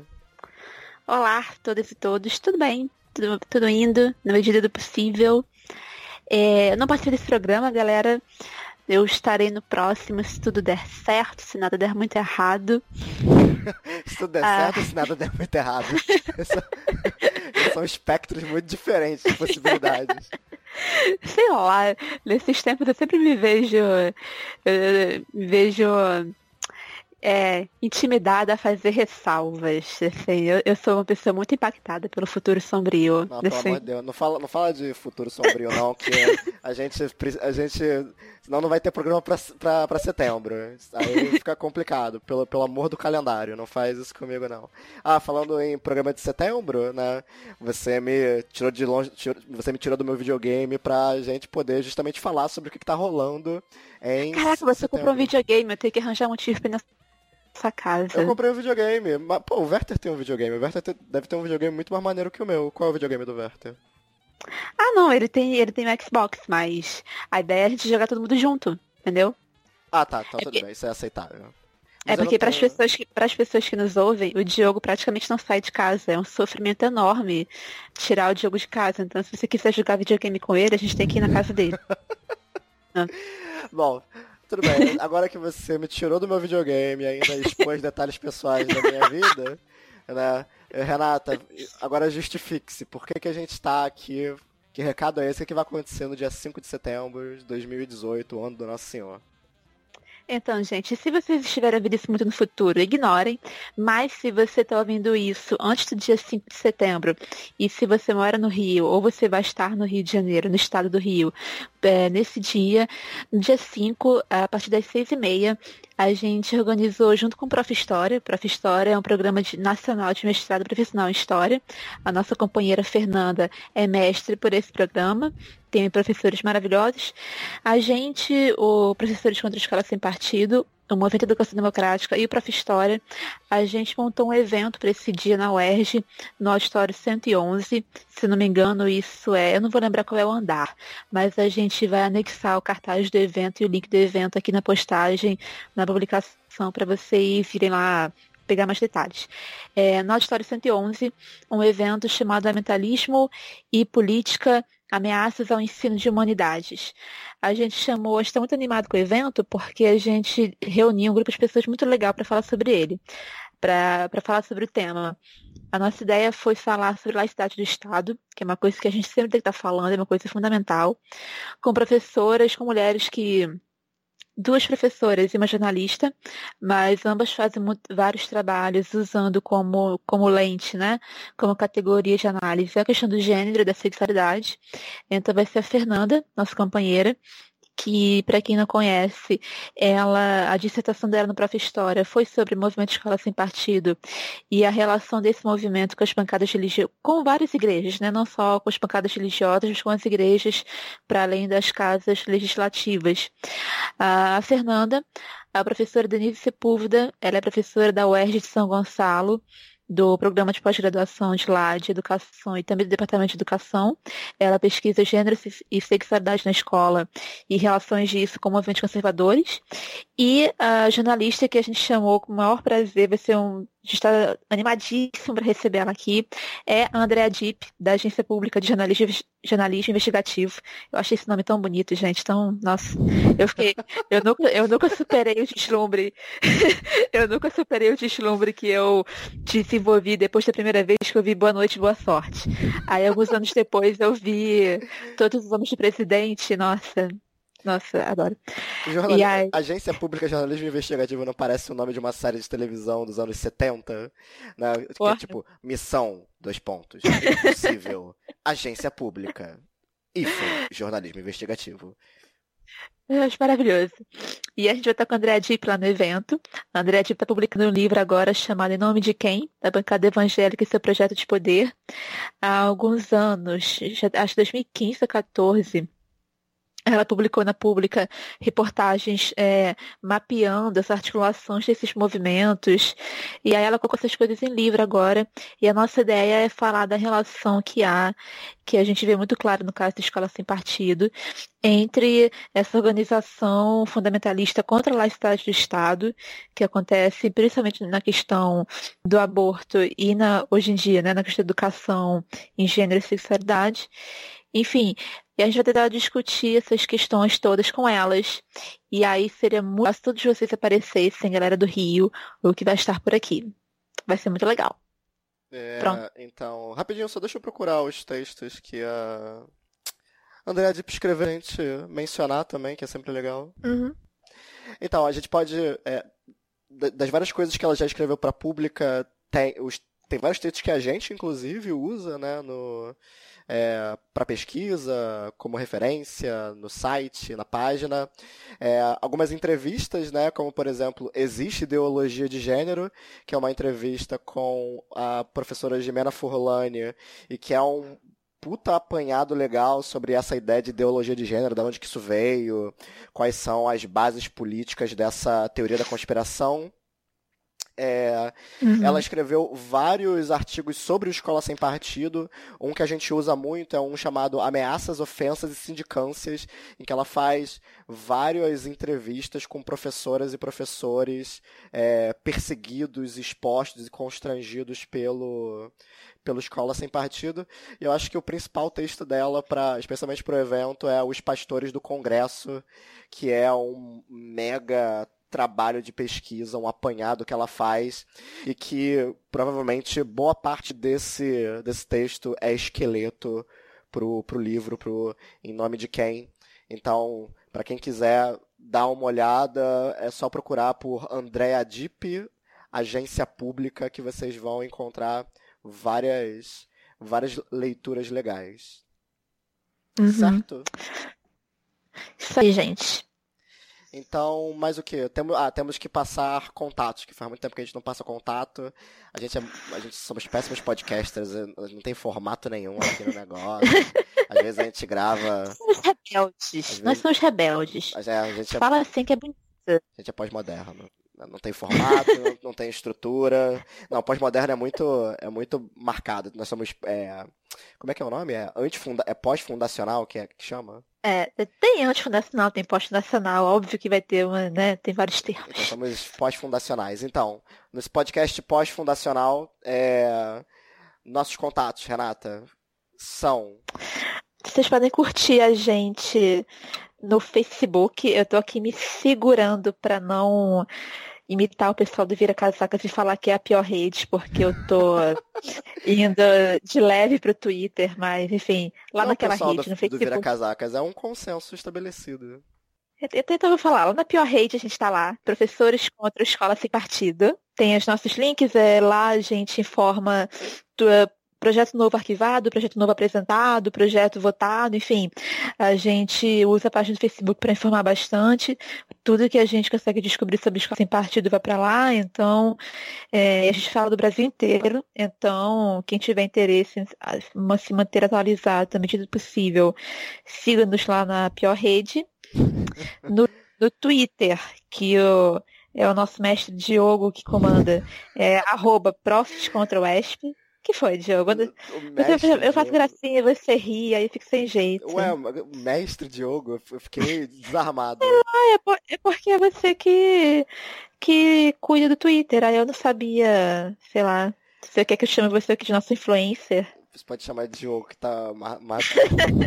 é, no, a, o PC, a página do Facebook é pra ficar é, divulgando coisa séria, né? De notícia, atualização. Aí o Twitter a gente deixa mais para publicar, tipo, prints de publicações bizarras nas páginas do Escola Sem Partido e, co e coisas assim.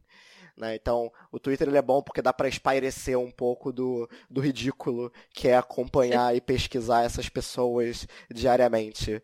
Né? Acho que acho que vale até a pena mencionar, né? Tipo, das últimas. Hoje e ontem eu publiquei no Twitter alguns prints maravilhosos é, tirados diretamente do da Mães fonte, pela Escola Sem Partido? Do Mães pela Escola Sem Partido e teve um do, do Escola Sem Partido também. Peraí, deixa eu ver aqui. Fotos e vídeos. Uh... Lá, lá, lá. Ah, então, o do Mães pela Escola Sem Partido foi elas publicam, elas eles compartilhando um vídeo no Facebook chamado Europeus estão afeminados e as mulheres correm perigo. E, ele, e elas compartilharam esse vídeo com a chamada. Cara, o mais pelo. O mais o mães pelo Escola Partido, você não tem dúvida de que elas realmente são mães pelo Escola Sem Partido. Porque todas, a, todos, todos os textos das publicações são em caixa alta. Todos, todos. tipo, são claramente pessoas que não estão civilizadas no, no, no meio da comunicação digital, cara.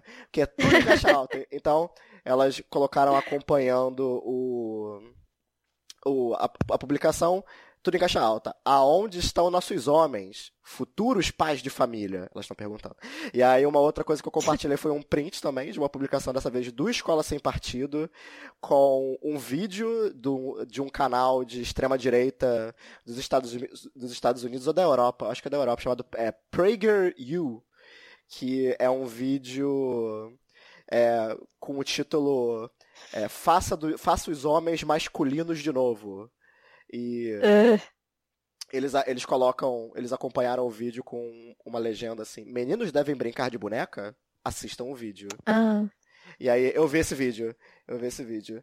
É um vídeo onde as pessoas defendem que é, vai ser se a gente vai ser reafirmando a masculinidade que a gente vai produzir pessoas melhores, porque é a masculinidade que torna as pessoas empreendedoras, ousadas, que querem superar os limites. Tem um lance meio autoajuda empreendedor, nem a gente, na, no meio do vídeo também. É, é muito, muito curioso. Mas é isso, gente. Não. Twitter, Twitter é isso. Twitter é essa diversão.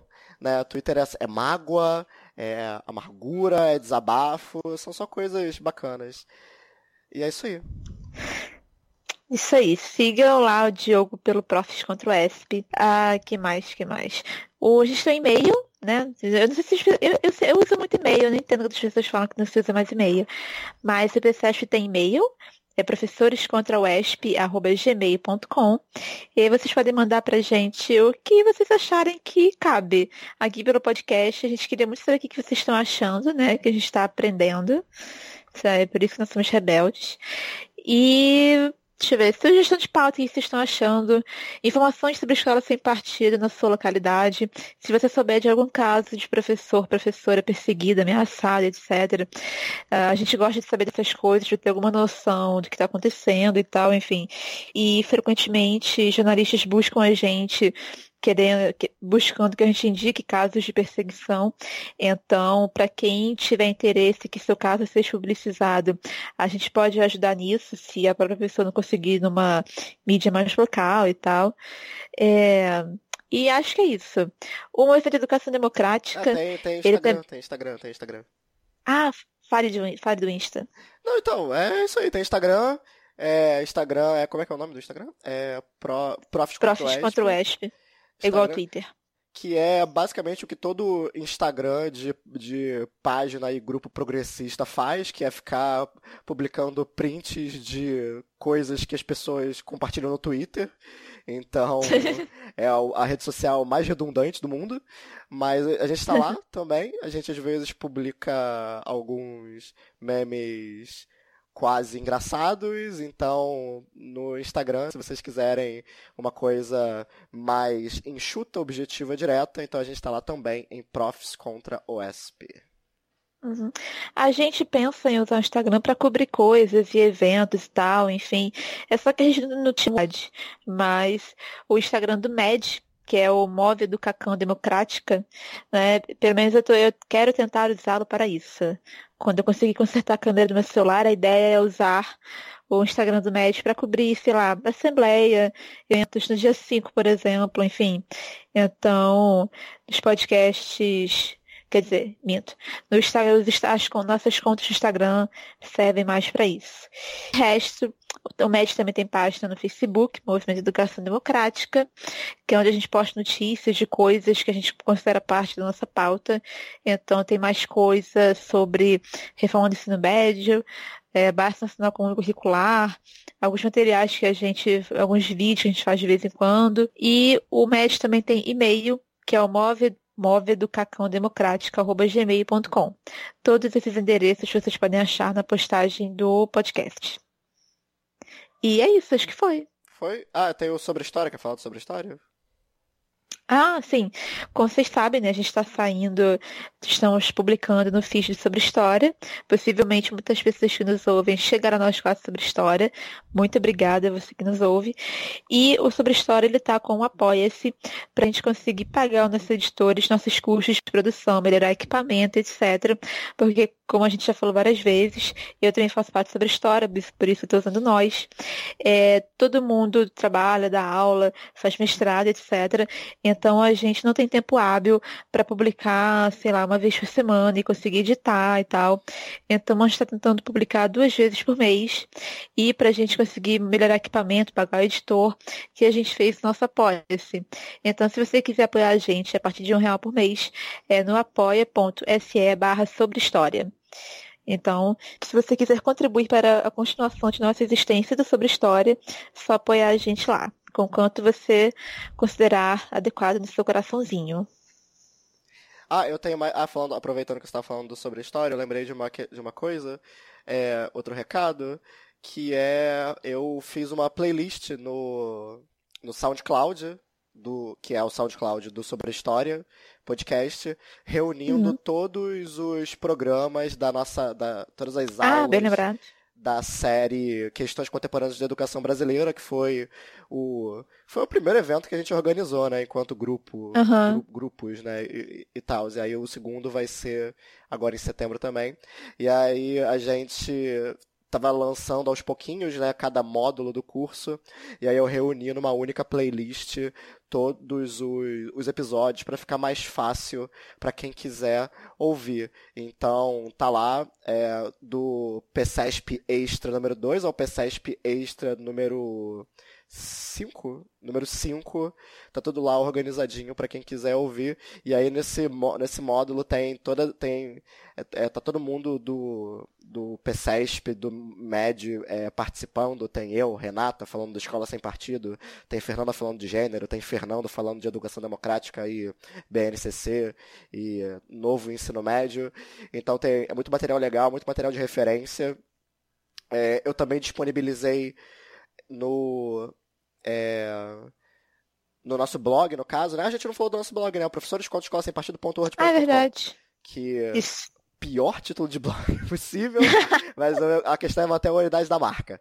É, e aí, no nosso blog, além dos episódios do podcast reunidos numa postagem só, também tem a listagem dos materiais que a gente produziu.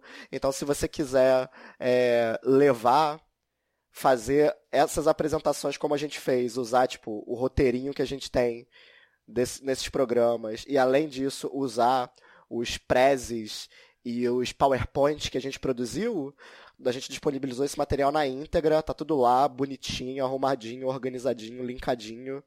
É, as apresentações dos materiais, eles estão disponíveis em links do Google Drive. Boa parte das apresentações são Prezi. Prezi é um programa é, jovem, descolado para fazer para fazer essas apresentações. Apresentação. Apresentação tipo é, é, Steve Jobs na conferência da Apple.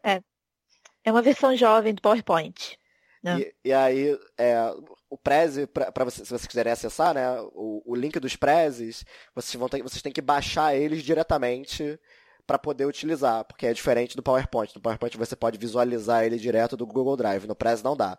Então vai lá, pessoal, baixa, é, escuta os nossos materiais, compartilhe, curte, divulga aí pros amigos tudo e Falei. Ah, é, você falou do blog, né? O nosso blog, ele é bem antiguinho, a gente tem ele há bastante tempo, dele lá de 2015, 15, né? 15. 15, que é. foi quando tudo começou. É, né, nossa. Não, é porque eu acho que a gente criou ele no, em 2016, não. Porque. É, é, acho que é 2016. Enfim, ele tem várias sessões interessantes. A gente tem dificuldade para atualizar ele porque tudo que envolve escola sem partido é muito animado, né? É muito movimento. Mas a gente tem uma sessão de bibliografia e referências acadêmicas, que são os textos tem os textos que a gente, porque a gente concorda com essas coisas, nós somos contra a escola sem partido, e também tem vários textos já de análise da escola sem partido contra o movimento social, conservador, etc. Você viu contra essas coisas lá. Tem aquela coisa de sobre nós, tem uma sessão que a gente tem que voltar a atualizar, mas que assim, só a conquista tem lá, já é muito interessante, que é documentos, notas, técnicas e pareceres, que é uma reunião de documentos com uma cara mais assim, jurídica, que era juridiquês chato, mas necessário várias vezes, é, de documentos que foram contra a escola sem partido ou contra os projetos de censura à questão de gênero. Então ali é uma boa fonte se você é um professor perseguido ou se você conhece uma professora perseguida, uma professora que, sei lá, recebeu uma notificação extrajudicial na escola, enfim. Então ali é um lugar que você pode pegar, levar para o seu advogado do sindicato. Se você é um professor, é um professor que trabalha, seja sindicalizado e procure o sindicato, o sindicato tem o dever de cuidar disso. O sindicato tem o dever de fornecer um apoio jurídico para a pessoa que está sendo ameaçada, processada e tal, enfim. E isso mostrar para advogado, etc. Para já ter que, tipo, a gente definitivamente não está começando agora a dizer que o ESP é inconstitucional. Então aqui tem uma boa base para isso. E aí tem Vigiando os Projetos de Lei, que é um material nosso, que na verdade está em outro blog, que a Fernanda criou para a dissertação dela da reunião de projetos ESP pelo país que a gente conseguiu fazer. Tá difícil atualizar, mas só com o que tem ali já é coisa pra cacete. Uh, ah, para quem é curioso, quer pesquisar ou só quer saber o quão feia a coisa tá, ou até janeiro, que foi a última atualização, também é um lugar interessante. Então, enfim, e tem textos antigos nossos, analisando um caso aqui e outro ali e tal. Quem interessa pelo tema, enfim, é um lugar interessante, uma fonte interessante. Então, galera, no mais, é isso mesmo. Para quem estiver pelo, pela cidade do Rio de Janeiro, passando pela UERJ Maracanã, dá uma passada lá no dia 5 de setembro para conferir o nosso, o nosso evento. É, não esqueçam de acompanhar a gente nas nossas redes. E é isso aí, galera. Um beijo para vocês, um abraço e tchau. Beijo, beijo.